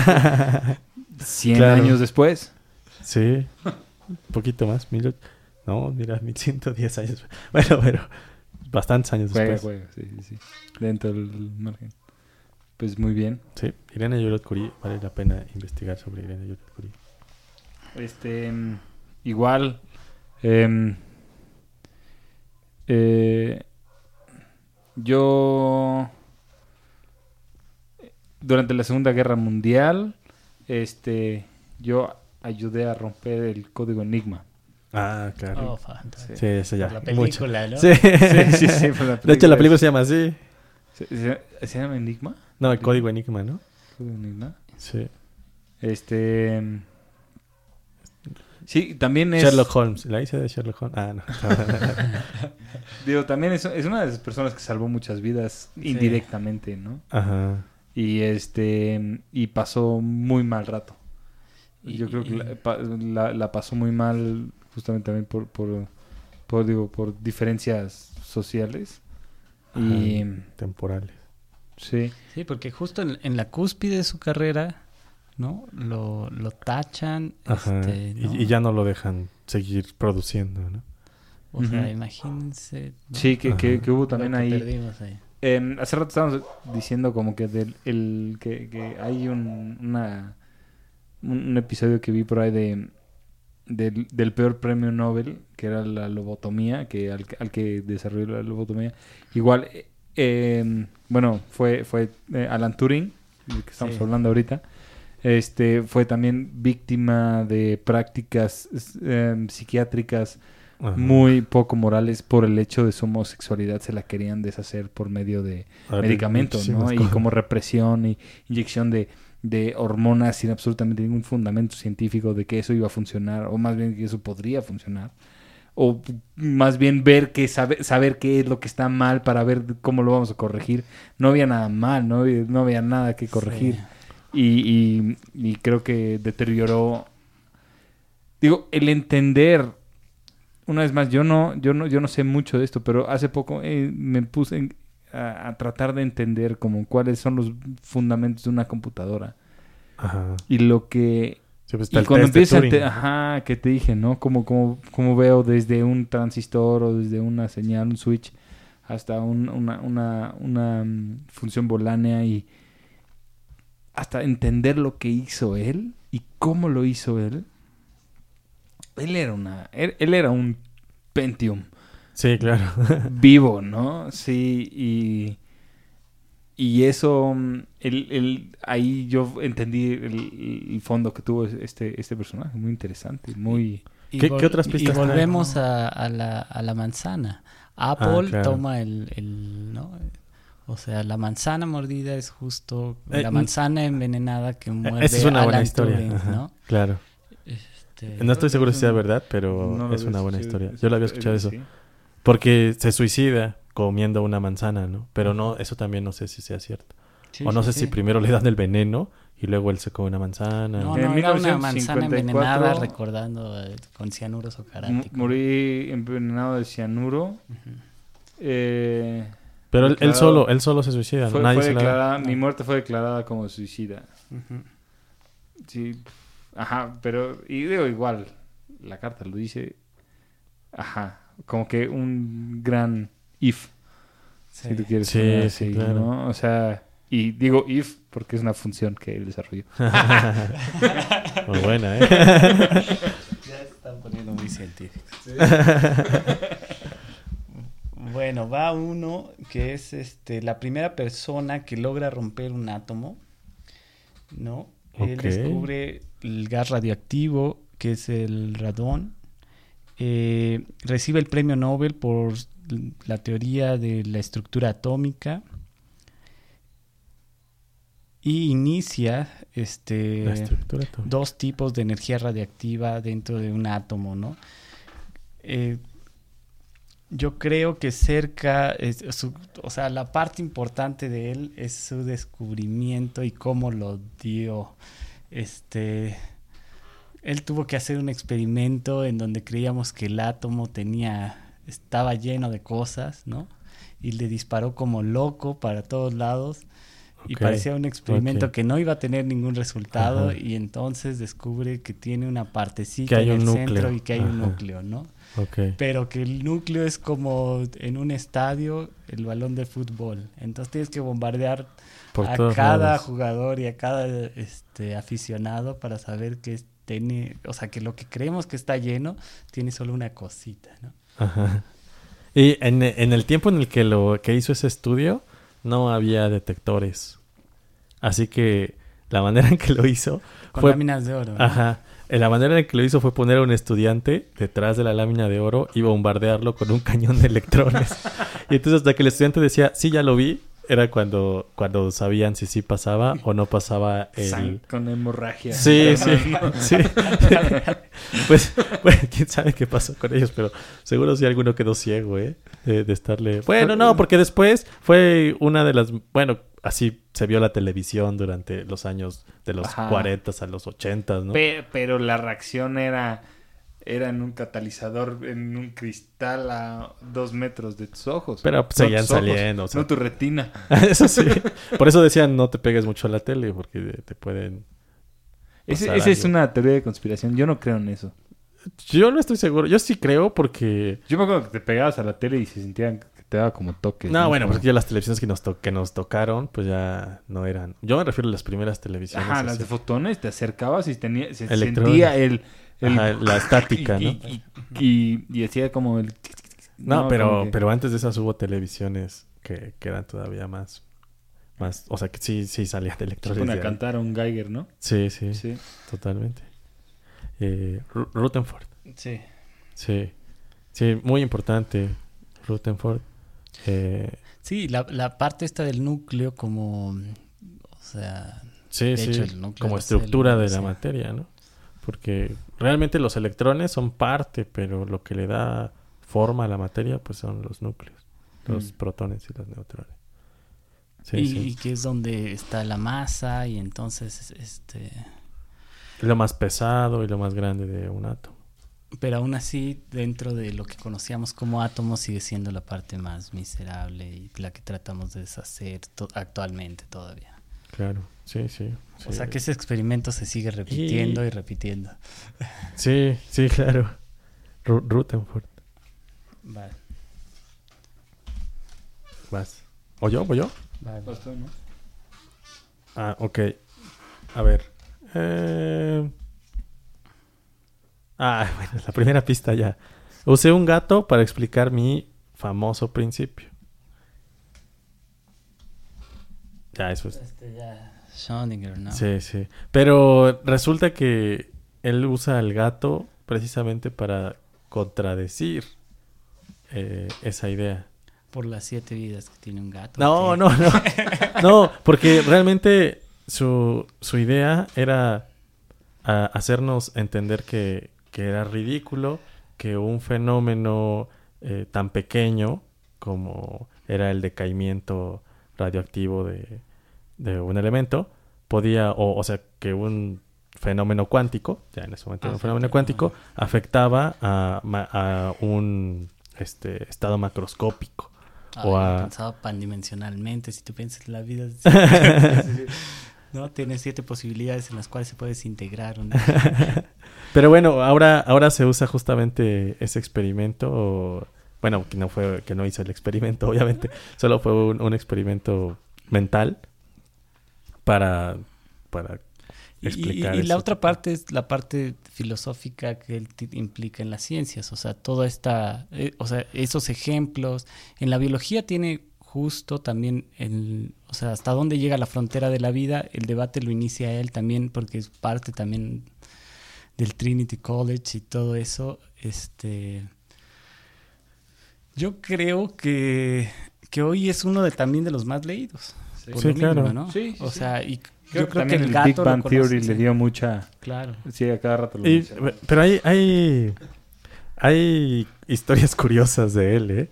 O sea, también, por ejemplo, eh, se sabe que él tenía un amante y que no tuvo, que no tuvo hijos con su esposa, pero sí tuvo hijos con su amante y que todos vivían juntos en la misma casa y entonces fue todo un, él fue a dar clases a Oxford y fue todo un escándalo en Oxford de cómo alguien así podía estar viviendo ahí, dando clases y ser parte de un instituto tan prestigioso y, y- y todo este rollo. Y, o sea, hay, hay muchas historias de ese O sea, tipo. él que... era el gato en la caja. Exactamente. Eh, y este. Hay, hay, hay muchas leyendas detrás de ese- su mito, ¿no? Y que también por ahí hay una leyenda que dice que todas sus teorías las escribió durante un fin de semana en los Alpes, en los que estuvo con su amante, y, y que no hacía otra cosa más que escribir y estar con ella todo el tiempo. ¿Y qué hacía con ella? semanas. Quién sabe, a lo mejor platicaban o jugaban damas chinas, no lo sé. Tal vez, Eso tal vez- no lo- tal vez la, la amante es la de las ideas. Ajá. Y nada más lo ocupó a él como... Claro. De hecho, su amante era, creo que su Sí, estudiante sí, o algo así. era lo que hacían. Sí, ¿No sí. platicaban? Sí, sí, sí, quién No sabe. sé. ¿Quién sabe? Bueno, pues la historia, es la leyenda, Mm. es el punto de las leyendas. Pero, pero, o sea, tiene una, tiene una vida por ahí interesante, así. También resulta que era príncipe, pero le agarra la, la guerra mundial y entonces pues no puede ser príncipe y, y como ¿De- de príncipe tiene era? que irse austriaco, Ah, además. Y como príncipe pues tiene que irse a defender el frente, pero por príncipe lo mandan a un lugar en donde jamás iban a llegar, ¿no? Como el último bastión y, y por eso sobrevive en realidad. Pero, o sea, tiene mucho mérito porque le cuesta mucho trabajo hacer su investigación. Porque pierde los beneficios de la nobleza. Sí, sí, sí. O sea, era como el, el millonario que se volvió pobre y que después se- otra vez se volvió importante. Pero, pero así, ah, esa es, esa es el- la vida de. Erwin Schrödinger, sí. Eh, eh, tiene una vida muy interesante. Yo por ahí leí un libro muy, muy bueno sobre su vida, que lo escribe un reportero que va con su nieto Ajá. y le y su nieto le, le platica toda la vida de su abuelo. Eh, y tiene una vida muy, muy rara. Como que no te, no te lo esperarías de alguien que hizo algo tan, tan así. A ver quién sigue. Bueno, también de él podríamos hablar todo un capítulo porque es de mis favoritos. Y, y hablando de todo un capítulo y, y libros, leyendo, yo estoy leyendo el libro de él. Ok. Este, y también merece más que un capítulo, ¿no? Eh, Oh, que me claro. Y además es muy moderno, me imagino. es Sí, el relativamente moderno. pienso. Ok. Sí. Este, Sí, vivo. No, según yo no. ¿No? No, no, no. Ok. Aquí, según esto, murió en 1988. Ok. Ya. Si es que le crees tú a tus cartas. No, claro. sí. Este, mm, bueno, eh, tú, tú- es tú, eso. José, mira, yo cambié mm, en cómo la ciencia entiende Oh, las ondas y las partículas. Ahora, lo, lo, lo chido sí es ver eso, ¿no? O sea, como que todo lo que, que- lo que él cambió, pero lo, lo que realmente me parece impresionante es en cómo lo hizo y toda su forma, ¿no? Desde, Ok. desde tocar bongos en un table y, y obviamente Es parte de la leyenda, es cosas de las que no establece, sabes ajá, son es, es el eureka, ¿no? sí, sí, sí. Yo, yo justo tenía Einstein. Y Ah, yo creo que bueno, uno están ligados. otro, ¿no? Ajá. Ajá, Son, no, y la este, relación, yo creo, y, y viene Einstein un poquito antes, ¿no? Claro. Este, y Einstein y Oppenheimer fueron los dos que lo recomendaron a él a trabajar en Los Álamos Ajá, en el proyecto para, por su forma de comprender todo y verlo tan como niño, tan empírico, Ajá. ¿no? Lo, lo que decíamos hace rato. Por ahí, por ahí recuerdo que también existe la leyenda que dice que a, a él le gustaba eh, violar cerrojos. Y entonces que así en, ¿Viola- en- ¿Qué? cerrojos, o sea, O sea, abrir, Ah, sí. abrir cerraduras. Abrir cerraduras. Yo sigo. Es el término, es el término específico. dijo? abrir cerraduras y que ahí en, cuan- mientras estaban encerrados todos a él le llevaban así a ver ahora abre este candado y él así se metía en un cuarto y abría el candado y o ahora abre esta caja fuerte y así se metía en el cuarto y abría la caja fuerte Sí. pero que nadie nunca supo cómo lo hacía o sea Ajá. pero es parte del mito quién sabe No, y, y- Pero- pero demostraba- dentro de esas cosas, aparte lo que hacía es que también ponían cerrojos en que, que violaba en, en- en los casilleros y él los abría Ajá. y metía cartas cosas ¿no? Ajá. escritas en, en ruso para que pensaran que fueran además para de broma, ¿no? Así como ¡ja!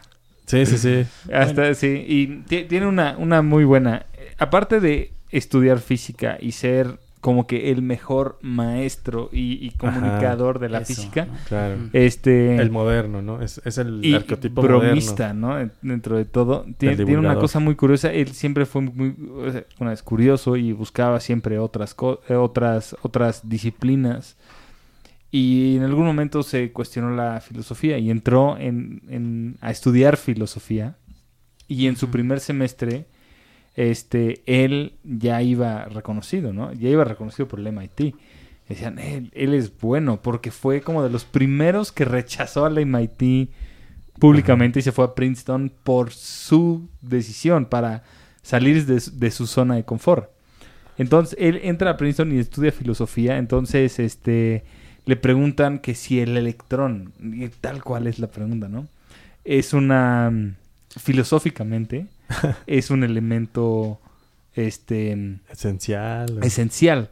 Entonces, él, su, su respuesta fue, eh, bueno, eh, es que no sé, yo no quería comentar, es mi primera clase, yo no quiero comentar, pero ya que me preguntan, este, quiero saber, eh, voy a responder con una pregunta.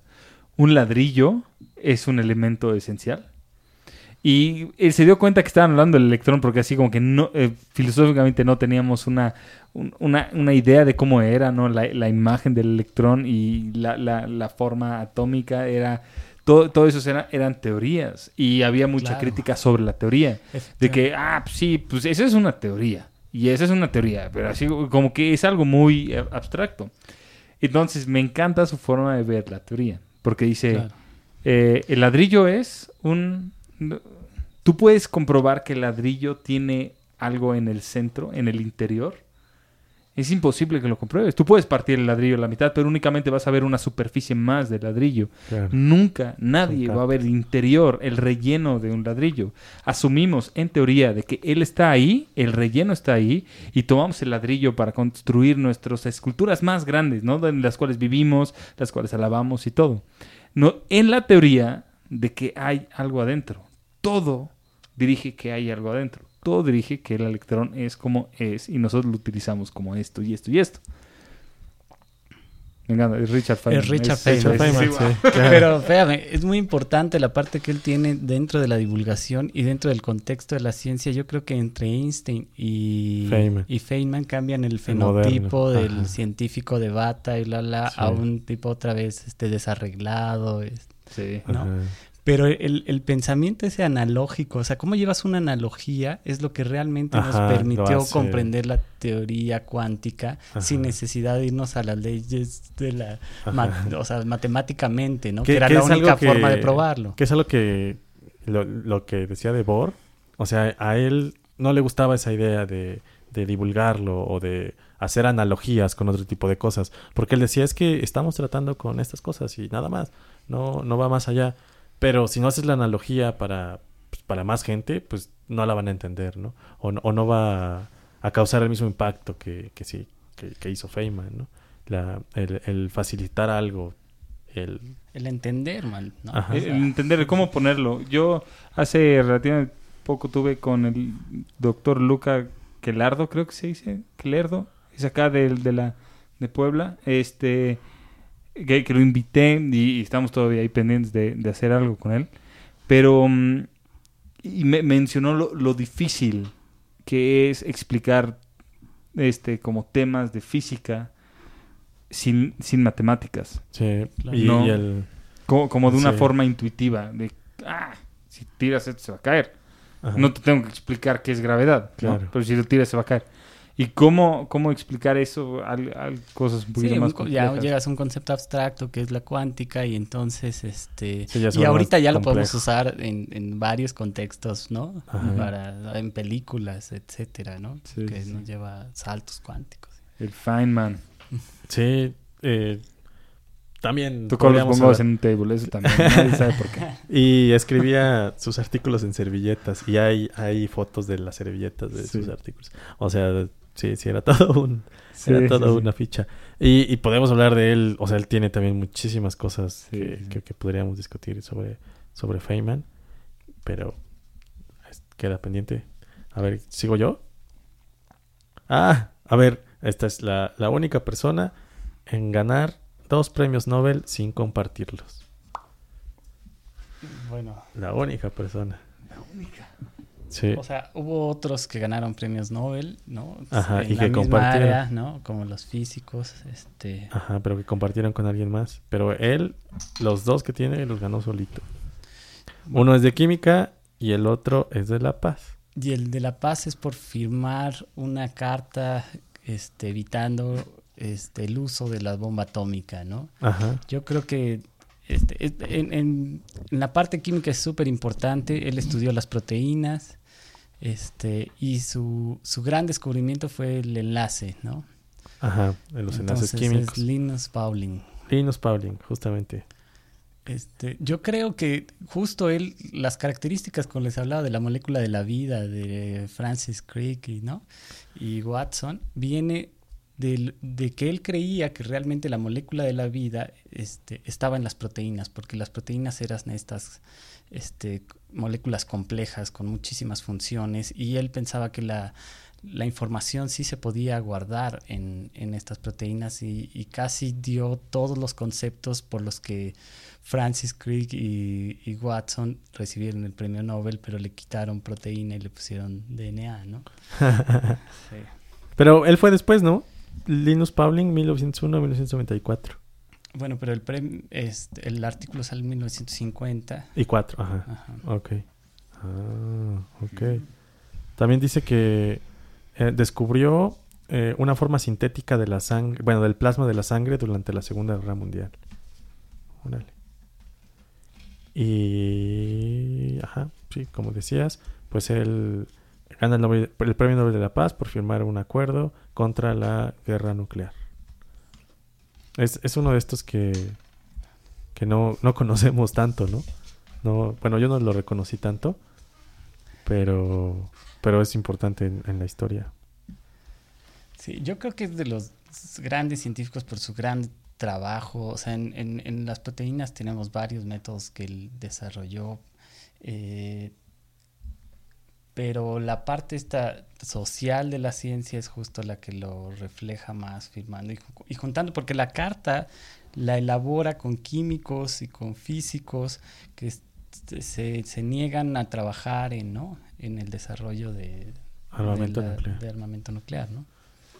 Oh. Eso fue, yo creo que el, el, boost, y aunque sí sabían lo que estaban haciendo durante el, la, la, el desarrollo de las armas nucleares, este, digo, por otro lado, lo que todo lo que se descubrió al momento y Sí, sí la, la, parte científica del, del, proyecto Manhattan es impresionante. Sí, muchísima gente. De hecho, una vez hablamos ya en algún programa sobre un poco del proyecto Manhattan sí. y ahí es un desarrollo impresionante. Sí, sí, sí. Muy bien. Yo tengo a quien descubrió el pulsar. Ok, ya. ¿no? Este, mis maestros este, recibieron el, el premio, premio Nobel, Nobel, en física por, por, sus descubrimientos, pero ella no.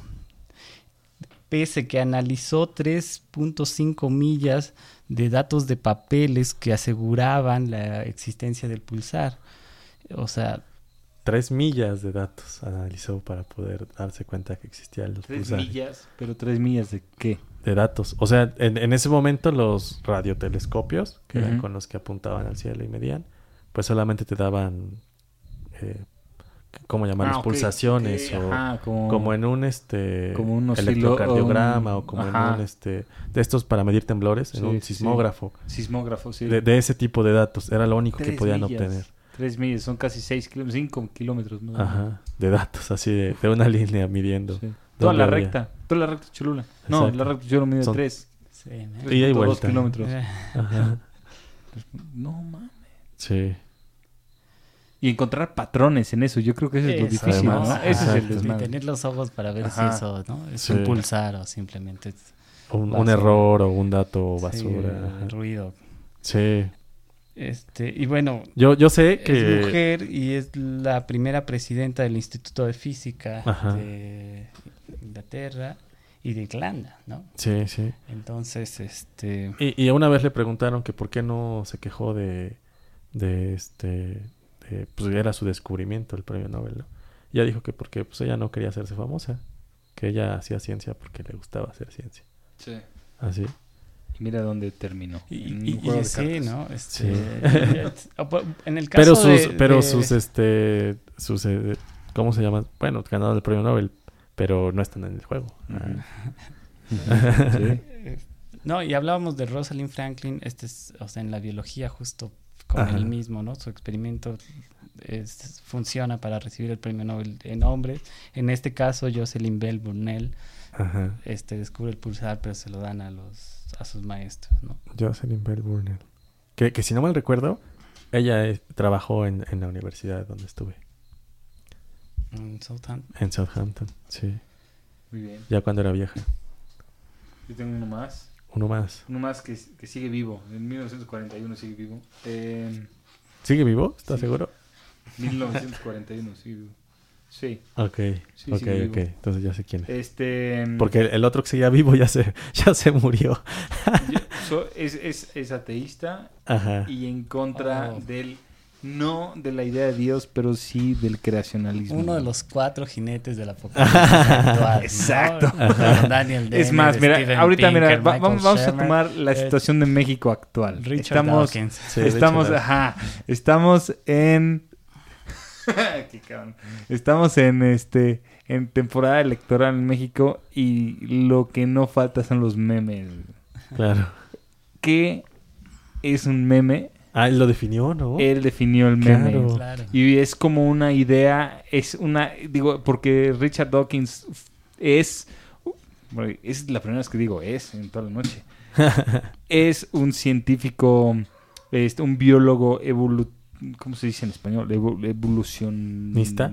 ¿Nicia? ¿Sí? Sí, evolucionista. Evolucio- evolucionista que este que también eh, tiene muchos conocimientos sobre, sobre la, la, la- la sociedad y empieza a, a trabajar como la, la evolución no solamente se, se propaga por, por como genes físicos, sino que también nuestra forma de interactuar entre otros. ¿no? Ajá. Y es súper importante porque, sí, lo que decíamos hace rato, no nada más el cuello más largo, Ajá. sino más el factores. Que, que- el- también el que te enseña más los dientes, ¿no? Ajá. Porque es más, o, o el que... El que tiene un color más gris que se eh, queda... Es- a- a- bueno, que no se nota, ¿no? que no- ajá, pero digo, su, su, su interacción de, de cómo comunicar ciertas cosas. Y él Ajá. notó ese patrón El, el gen egoísta en, se llama en, en los, en los primeros los cómics que hacían en los periódicos. Ajá. Y a partir de ahí empezó a definir la idea del meme.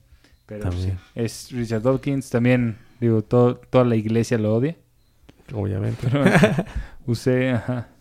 Bueno, pero eh, el concepto en general es complicado, este, porque es un, con, o sea,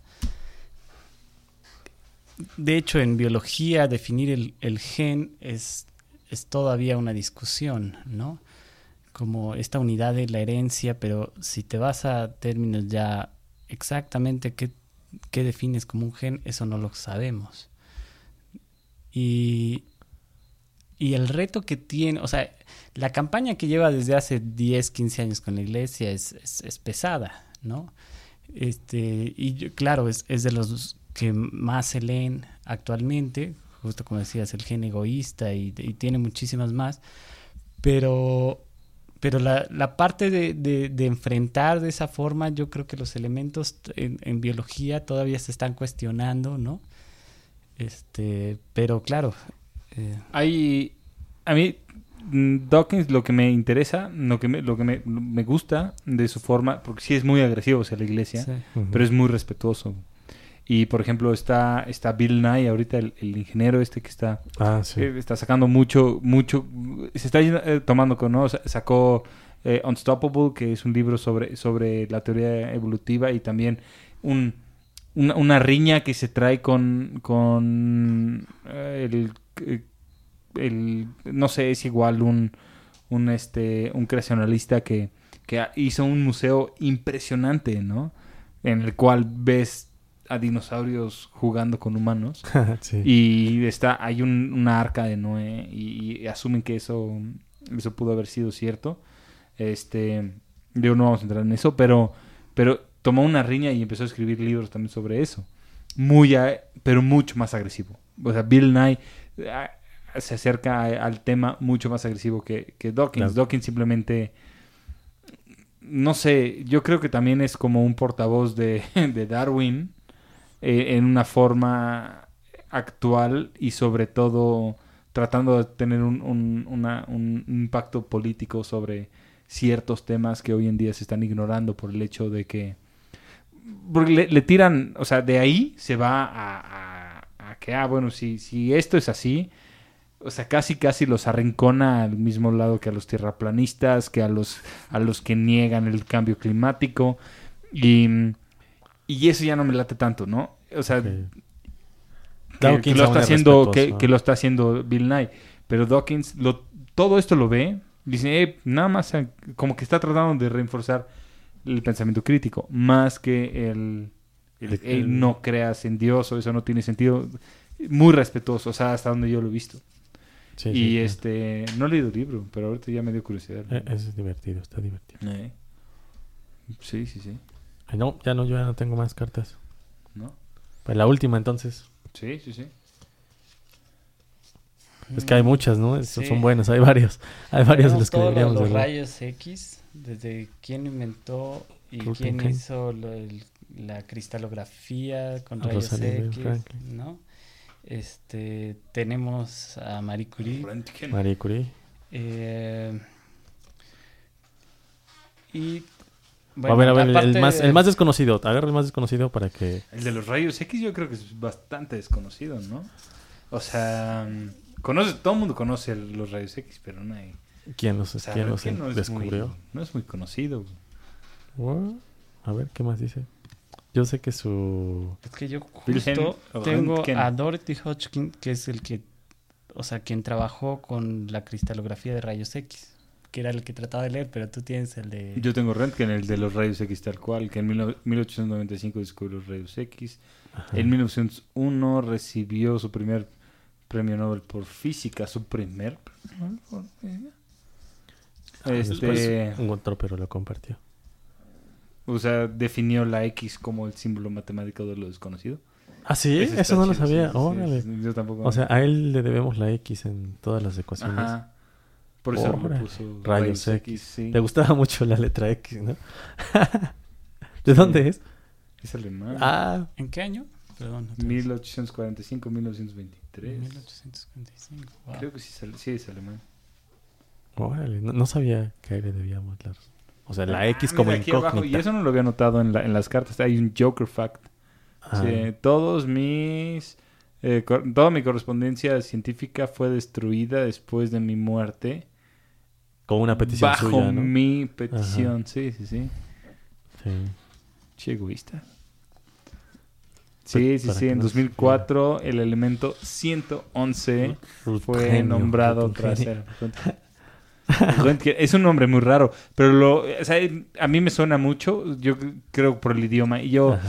En, otros lados, yo sé que, que, que Röntgen no es muy conocido en México. No he escuchado casi nadie hablar de Rönt- Röntgen aquí. Y este y tampoco así como que en, otro tipo de publicaciones eh, norteamericanas. Pero en alemán Röntgen es súper conocido. Porque si tú vas a tomarte una radiografía y tú pides una, una fotografía Röntgen. O sea, tú Ah, vas... así se llama la radiografía. Röntgenaufnahme. Ah, O sea, se es como una toma. Una fotografía. Röntgen es, tra- X. carga su nombre en alemán. Mm. Un, un rayos, nadie lo conoce como rayos, Rayos X. Como Mínimo no que yo sepa. O sea, pero así como que el nombre común, ¿no? Eh, es, es, un- es una es una toma Röntgen. No vas a tomarte una toma Röntgen. Oh. También hay un shout la- al doctor Cerrillo. La, la primera radiografía que, que sacó fue la de su mano y con su anillo de casado, ¿no? También fue una de Bueno, las y- y leyendas. En medicina sí tenemos bastante ese efecto, ¿no? De, de ponerle a las enfermedades James Parkinson, que era químico ok, al inicio, ¿no? Pero que describió perfectamente la enfermedad de Parkinson. Este, el Alzheimer, que era el, este, el Alzheimer. Este, Alzheimer queda Charcot. de este güey, ¿cómo se llama? ¿no? Y, y los dos que me quedan de, bueno, tres de biología. Este, uno es, es el descubridor de la penicilina y el primer antibiótico. Ok. Este, que también, digo, la cantidad de vidas que salvó. Sí, que salvó, ¿no? Yo- y yo y creo- es lo que decías que fue la- que lo hizo gratis para todos, ¿no? Que no... Porque bien se pudo haber guardado su descubrimiento y... ¿Fleming? Sí. Se pudo haber guardado su descubrimiento y pues venderlo, ¿no? Carísimo Ajá. y hubiera... La mitad de la población Sí. hubiera muerto, ¿no? Solo los que hubieran podido Ah, O sea, pagarlo. aparte de crear el antibiótico, que es una de las maravillas de la medicina, Ajá, hizo el código abierto, ¿no? exactamente. Los Lo- lo primeros dio para pasos del código abierto, sí. ¿Qué otra hay? este, más recientemente, ah, en 1950, este, este personaje que también este, descubre los, lo que le llamamos transposones, que son genes que saltan, ¿no? Y lo descubre trabajando en un elote. Tú ya viste que eh, aparecen los de colores, los granos, ¿no? Entonces, este... ¿Cómo este- mujer, esta es mujer. coloración es mujer, ¿no? Y, y bueno, gana el premio Nobel por esto, es estadounidense. Y bueno, fue el primer premio Nobel de medicina que gana una mujer en medicina. ¿no? Mm. Y que lo ganó sola además. ¿no? Este. Bárbara. Y de Estados Unidos, ¿no? En Estados Unidos también no. ¿De dónde es? hay ¿Es de Estados muchos- Unidos? Sí. Ujú. Sí, Sí. sí, Estados Unidos. Este, No hay muchos premios Nobel en Estados Unidos. Digo, últimamente ya se han volvido como moda. Ajá. Y el premio Nobel que le dieron a Obama, digo, no me cae mal el carnal, pero... eh, Sí, ¿por qué, no? Habiendo... Pero en Estados Unidos sí realmente se ha visto como que más. bueno, pero el premio Nobel de la Paz es el más... es el premio más cuestionable. El más cuestionable. Oye, pero digo, el resto de las cartas las podemos conseguir, ¿no? Podemos echarnos otro de estos. Sí. Un día, sí, un estaría, día estaría buenísimo porque te digo que hay, hay de más cosas. Hay de personajes históricos, hay de eh, estadistas, yo creo también, ¿eh?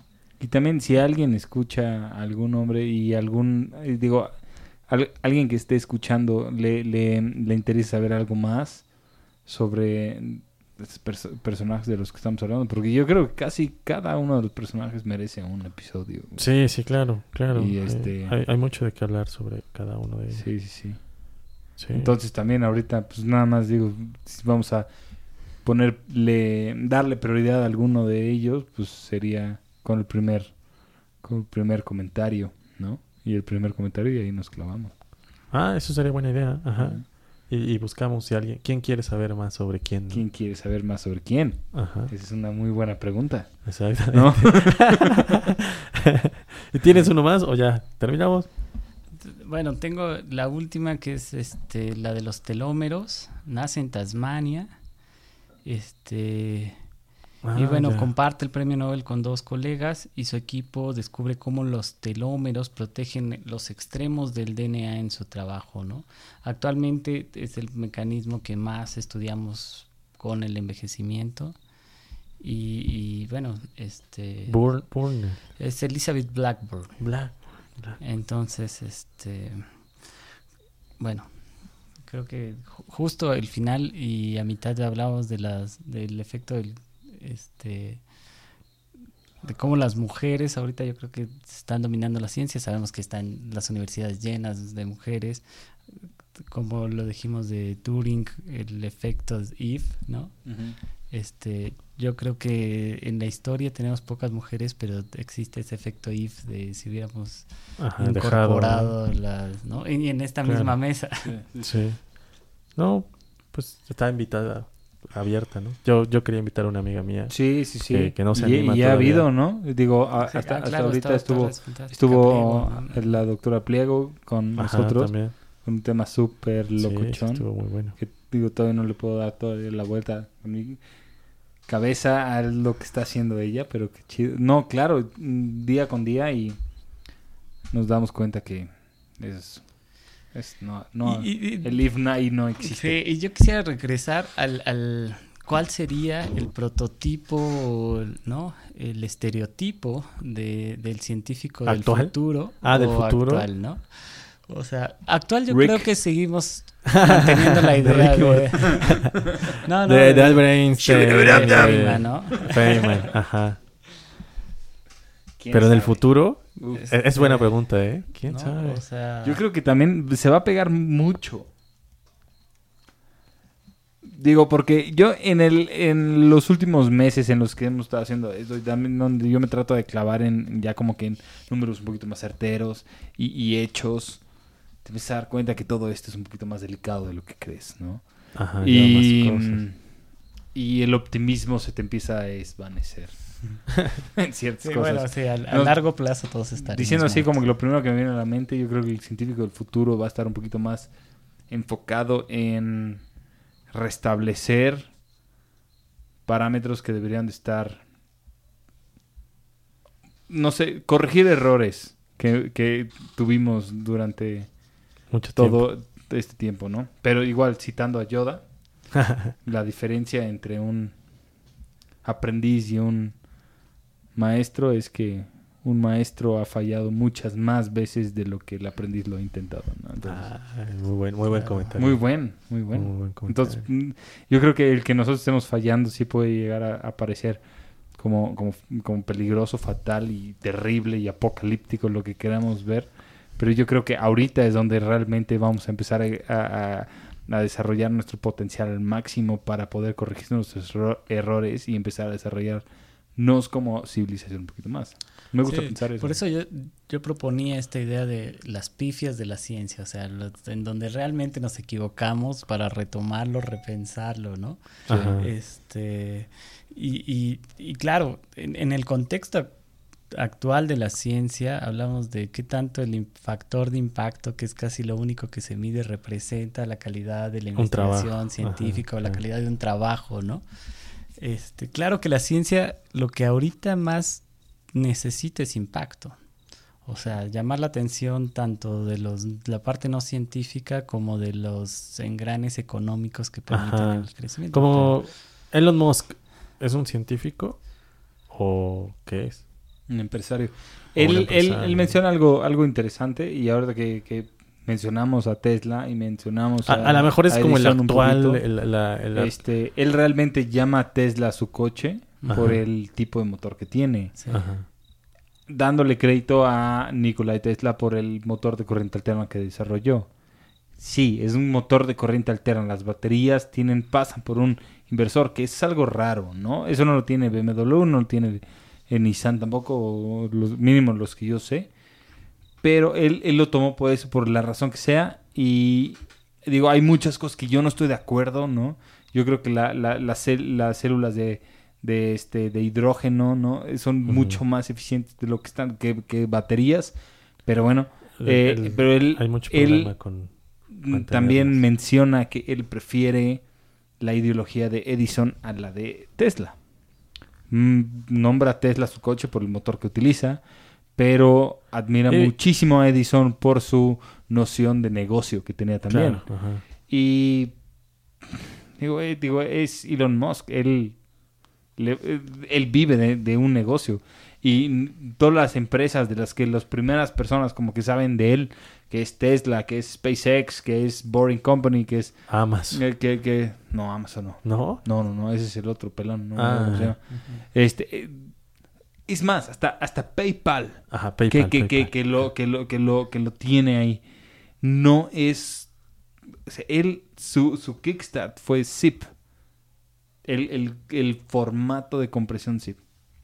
Digo, eso es otra historia, pero... Pero PayPal y Zip son así como que dos cosas que nadie conoce. O sea, son el- las que realmente Zip y PayPal son las que financiaron Tesla, son las que financiaron Boring Company, son la- las que están financiando SpaceX. En la, en la SpaceX edición moderna está de. opacando a, a la NASA No, no, sí. y por Ajá. consecuencia opaca Claro. al gobierno de Estados Unidos, ¿no? Sí. A la potencia del mundo, una... O sea, estamos pasando de la política ahorita a la Ajá, industria. exacto. Y una vez más, ya- regresando, yo no estoy del lado político y estamos en, en temporada electoral en México. Sí, el, el poder Pero es mucho no más es importante país, lo que hacemos empresa, nosotros ¿no? en el momento que cambiemos, lo que haga un tal persona al poder, esa tal persona. La política ya no tiene el impacto que tenía antes. Ajá. Y eso es lo que nosotros tenemos que entender. Sí, ¿no? Hoy en día global, ¿no? un, un individuo puede hacer más y te puede tener un impacto muchísimo más importante. De una forma positiva, aunque parece que está atacando, no está atacando, está haciendo algo positivo, porque no tiene ganancia. Digo, me gusta pensar en eso, no sé. ¿Quién sabe? A lo mejor tiene un plan secreto Oh. macabro. Sí.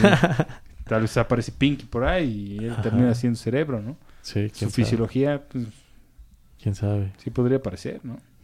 Pero entonces él, él sería considerado como el estereotipo moderno, como Y yo lo pensaba justo a- al mismo estereotipo de Steve Jobs, ¿no? Ajá. Que fue el que nos mantiene- Muy apegados hacia, que, hacia un... que el, que el mundo podría pensar que, fue- que es científico, pero yo no lo catalogaría como científico, ¿no? Bueno, Pues es que porque también, el estereotipo que el- estás pensando es el estereotipo de, ¿no? Ajá. Yo creo que hasta en los Ok, físicos. Encontrando el- el- la diferencia entre el Sí, estereotipo. es- Y el alcance anterior. que tienen es mucho más alto, ¿no? Ajá, Sí, y la, y- sí y hubiera la manera en la que cambia en el mundo, ¿no? El impacto en el mundo es, es mucho mayor que, que alguien que ahorita está desarrollando. Hay un. eh, es, es un. pues, un artista que holandés que, es- que está haciendo como que proyectos de reciclaje de plástico. Y él entiende el problema y todo está bien. Y, y hace poco sacó un como que documental sobre el popote, ¿no? Y, y es claro, y siempre el popote es una bronca. Todos los... eh, las, todas las personas que empiezan con el plástico, de no lo primero es el popote, claro. ¿no? Y, y, y él menciona eso, de como que la bronca del popote es clara, ¿no? Sí, el popote es una pendejada, eh, pero, pero ¿cómo lo, lo solucionas? Todo el mundo dice, "Es- yo ya no uso popote. Eres un pinche popote en 10 millones. Claro, y sí. no importa. Sí, sí. Sigue habiendo la misma cantidad de popote. Es como cambiar la idea. Entonces hizo algo chido, que es a lo que voy, que es como una, una forma de, como el, el científico nuevo, de tratar de tener un, un- una penetración en el- la sociedad más alta. Y él, la forma en la que lo hizo fue que se buscó una artista o, o dibujante, este, dibujando, me siento como de 1800, este, mm, eh, holandesa, conocidona, gráfica. y le dijo, a ver, dibuja un pájaro, está, está chido, con, con, con un popote salido, y nada más le pone una leyenda que dice, try to skip the straw. Ajá. Y este, claro que habla de, de acero inoxidable y de cristal y de y de, de paja tal cual, ¿no? Porque en España es la paja, en México la paja es otra cosa, pero eh, habla, habla de eso, ¿no? O sea, y, y, y saca este dibujo, está chido, es un pajarillo por una artista, está bien, tiene penetración. No nada más el decir, eh, no lo uses, haz esto. O, o Lo- haz un y meme le del regalan el diseño. y es más. Y lo puedes descargar en- y, y yo lo descargué y lo traigo en papel como de, de ¿cómo se llama? De, de, de estampa. Ajá. Y es para que lo pegues en las cartas de restaurantes en la zona de refrescos. Ah. Dice, los del, los del restaurante no- normalmente no se van a no se van a molestar a que estés pegando. Es, Una es un- estampita. es, un- es una obra de arte chiquita. Y evita que te pidan, ah, así, a mí Sin una coca, pero sin, este, sin, sin popote, ¿no? Y, es para un restaurante o para un, es, es siempre una bronca. Pero al final, a lo que voy es que creo que es una acción la cual se ve, dice, no nada más es mi granito de arena. Hoy en día eso de, eh, mínimo mi granito, yo, yo reciclo, es mi granito de arena. No sirve. Tenemos que compartir, tenemos que, tenemos que tener una cierta profundidad en la sociedad de cómo cambiar ciertas Claro. cosas no, para no vale mejorar. solo quejarse por Facebook, ¿no? eso eso nos, nos, nos a nosotros, es nuestra obligación Sí. de, de- de mejorar nuestro, nuestro no, no cerrar los ojos y decir, así es, y así me voy a quedar bien, es, es cambiar, es entender lo que hicieron estas personas de las que estuvimos hablando hoy, este, la, la, la penetración que tuvieron y la importancia que tienen en nuestra vida hoy en día, entender la importancia que tienen y cómo nosotros podemos tratar mínimo con lo que nosotros sabemos, cómo pasar esto, ¿no? Sí, y un poco el contexto en el que ellos desarrollaron, como lo hablamos de Turing, como lo hablamos de las mujeres, como lo hablamos este, de los griegos y que ya no sabemos si realmente era, era el experimento o era ya la, la mitología acerca de... Y ya nada más me quedo con la, la, la, la sensación de, de, de la persona y el personaje, ¿no? O sea, hablamos a veces más del personaje, como en el caso de, de, de Tesla, ¿no? Ajá. Este, o sea, hablamos más del experimento en el caso de Rutherford, ¿no? Que era pesado en el caso, este, y, y, y- no sabemos de dónde sale la historia. Justo de Linus Pauling hablamos más también de la parte de la paz y la parte social. Este, y yo creo que esa idea entre la ciencia y la sociedad, la, o sea, es, es una dicotomía medio rara que se se partió, no sé quién demonios cortó ahí, Ajá. pero, pero se nota, ¿no? Se nota que la ciencia está por un lado y la sociedad por otro. Y, y, y también cada la ciencia eh, se ha ido dividiendo muchísimo, ¿no? Que es algo que, que, que en los tiempos modernos están tratando como de, de darle la vuelta. Sí, y, y empezar a hacer este Sí, Marx hablaba de los monetaristas, que para él eran los científicos de la economía. Decía, cada Ajá. vez sabemos más de menos, que terminamos sabiendo todo de nada. de nada ¿no? Entonces hay que sacar la cabeza del laboratorio. Este, y ver ver para otros lados no y este, y, y yo creo que es justo Convivir. lo que hablamos de estos últimos personajes que no sabemos definir como empresarios, como ah, científicos, científicos, ingenieros este, como no sé figuras de para seguir no de, de, de las generaciones o- Este, por ejemplo, grandes divulgadores como Carl Sagan, Ajá. este, ¿no?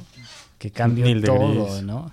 Este, Tienen esa forma, ¿no? De que estamos tratando de hacer acá ahorita, ¿no? Ese es, y es, y es una, una bronca. ah El- pues el- sí, sí nosotros somos científicos modernos Yo creo que sobre esto claro Bueno, y este, bueno, para terminar, obviamente quiero dar muchas gracias a Jair por haber venido, ¿no? No, gracias. onda. Este, una vez más, fue pura casualidad. Saicas no lo trajo. pero no estamos ahí. debería decir que sí que Sí, pero nosotros lo trajimos Estoy completamente seguro Gracias que patrocinio. el momento en que lleguemos al punto de empezar a traer a científicos va a ser el primero, carnal. ¿No? Gracias, gracias. Súper chido lo que hemos platicado contigo. Y Gregorio, también a ti, Como- muchas como gracias. Es, es el último, creo que, que vamos no, a estar ¿qué pasó acá. como último penúltimo? Acá, acá así como que En ahorita vivo. ah, eh, Bueno, eh, va, va a haber ahí seguro una- habrá más oportunidades Sí, pero, pero también tenemos algo planeado ahí, este Claro. Gregorio y yo, de que queríamos hacer como una, una pequeña conversación, también ya un poquito más visual. Ajá. sobre- porque sobre dijimos, cosas ¿no? También era otra de las predicciones. Ajá. Mudarnos a. Exacto, no, no nos vamos a ir en vivo tal cual ahorita. Este, si- seguimos planeando en eso. Digo, la infraestructura para este tipo de, de cosas es un poquito costosa. Ah, Pero si alguien quiere patrocinar eso, pues con muchísimo gusto. Pero por lo pronto vamos a tener todavía más información de otro, otra forma. Este, desgraciadamente, pues se va con la persona con la que más puedo hablar. Y voy a estar hablando un poquito más solo, ¿no? Como, pero eh, independientemente de eso, vamos a tratar de estar hablando de cosas interesantes y sobre todo a mantener una conversación de este tipo de cosas. Este, estos Claro. chavos vienen de, son de, son de acá de cerca, entonces regresarán y vamos Por a seguir supuesto. hablando de esto. Y Saikas todavía realmente va para largo. Esto no tiene, esto no, no tiene horizonte todavía para mí. Bien. ¿no? Y, y la neta, pues si tienen algo que comentar, algo ya saben, escuchen. Sobre todo si llegaron hasta ahorita, creo que llevamos como dos horas, dos horas y feria. Qué chido. Muchas gracias. Neta, pero este, no sé, algo más. No, gracias, gracias. Good. Gracias totales. Sí. Gracias totales. Gracias, gracias Gus. Eh, em, pues, pues muchas gracias y estamos aquí. Seguimos con más Psycast y por lo, por Ponme, lo pronto, hoy ya terminamos. ¿no? ¿Eh? Un jazz. Un jazz. Un jazz. Ahora vamos a hacer un poquito de jazz. Gracias y buena noche. Buenas noches. Voltean a ver la luna. Ya se dieron cuenta que tiene la misma cara.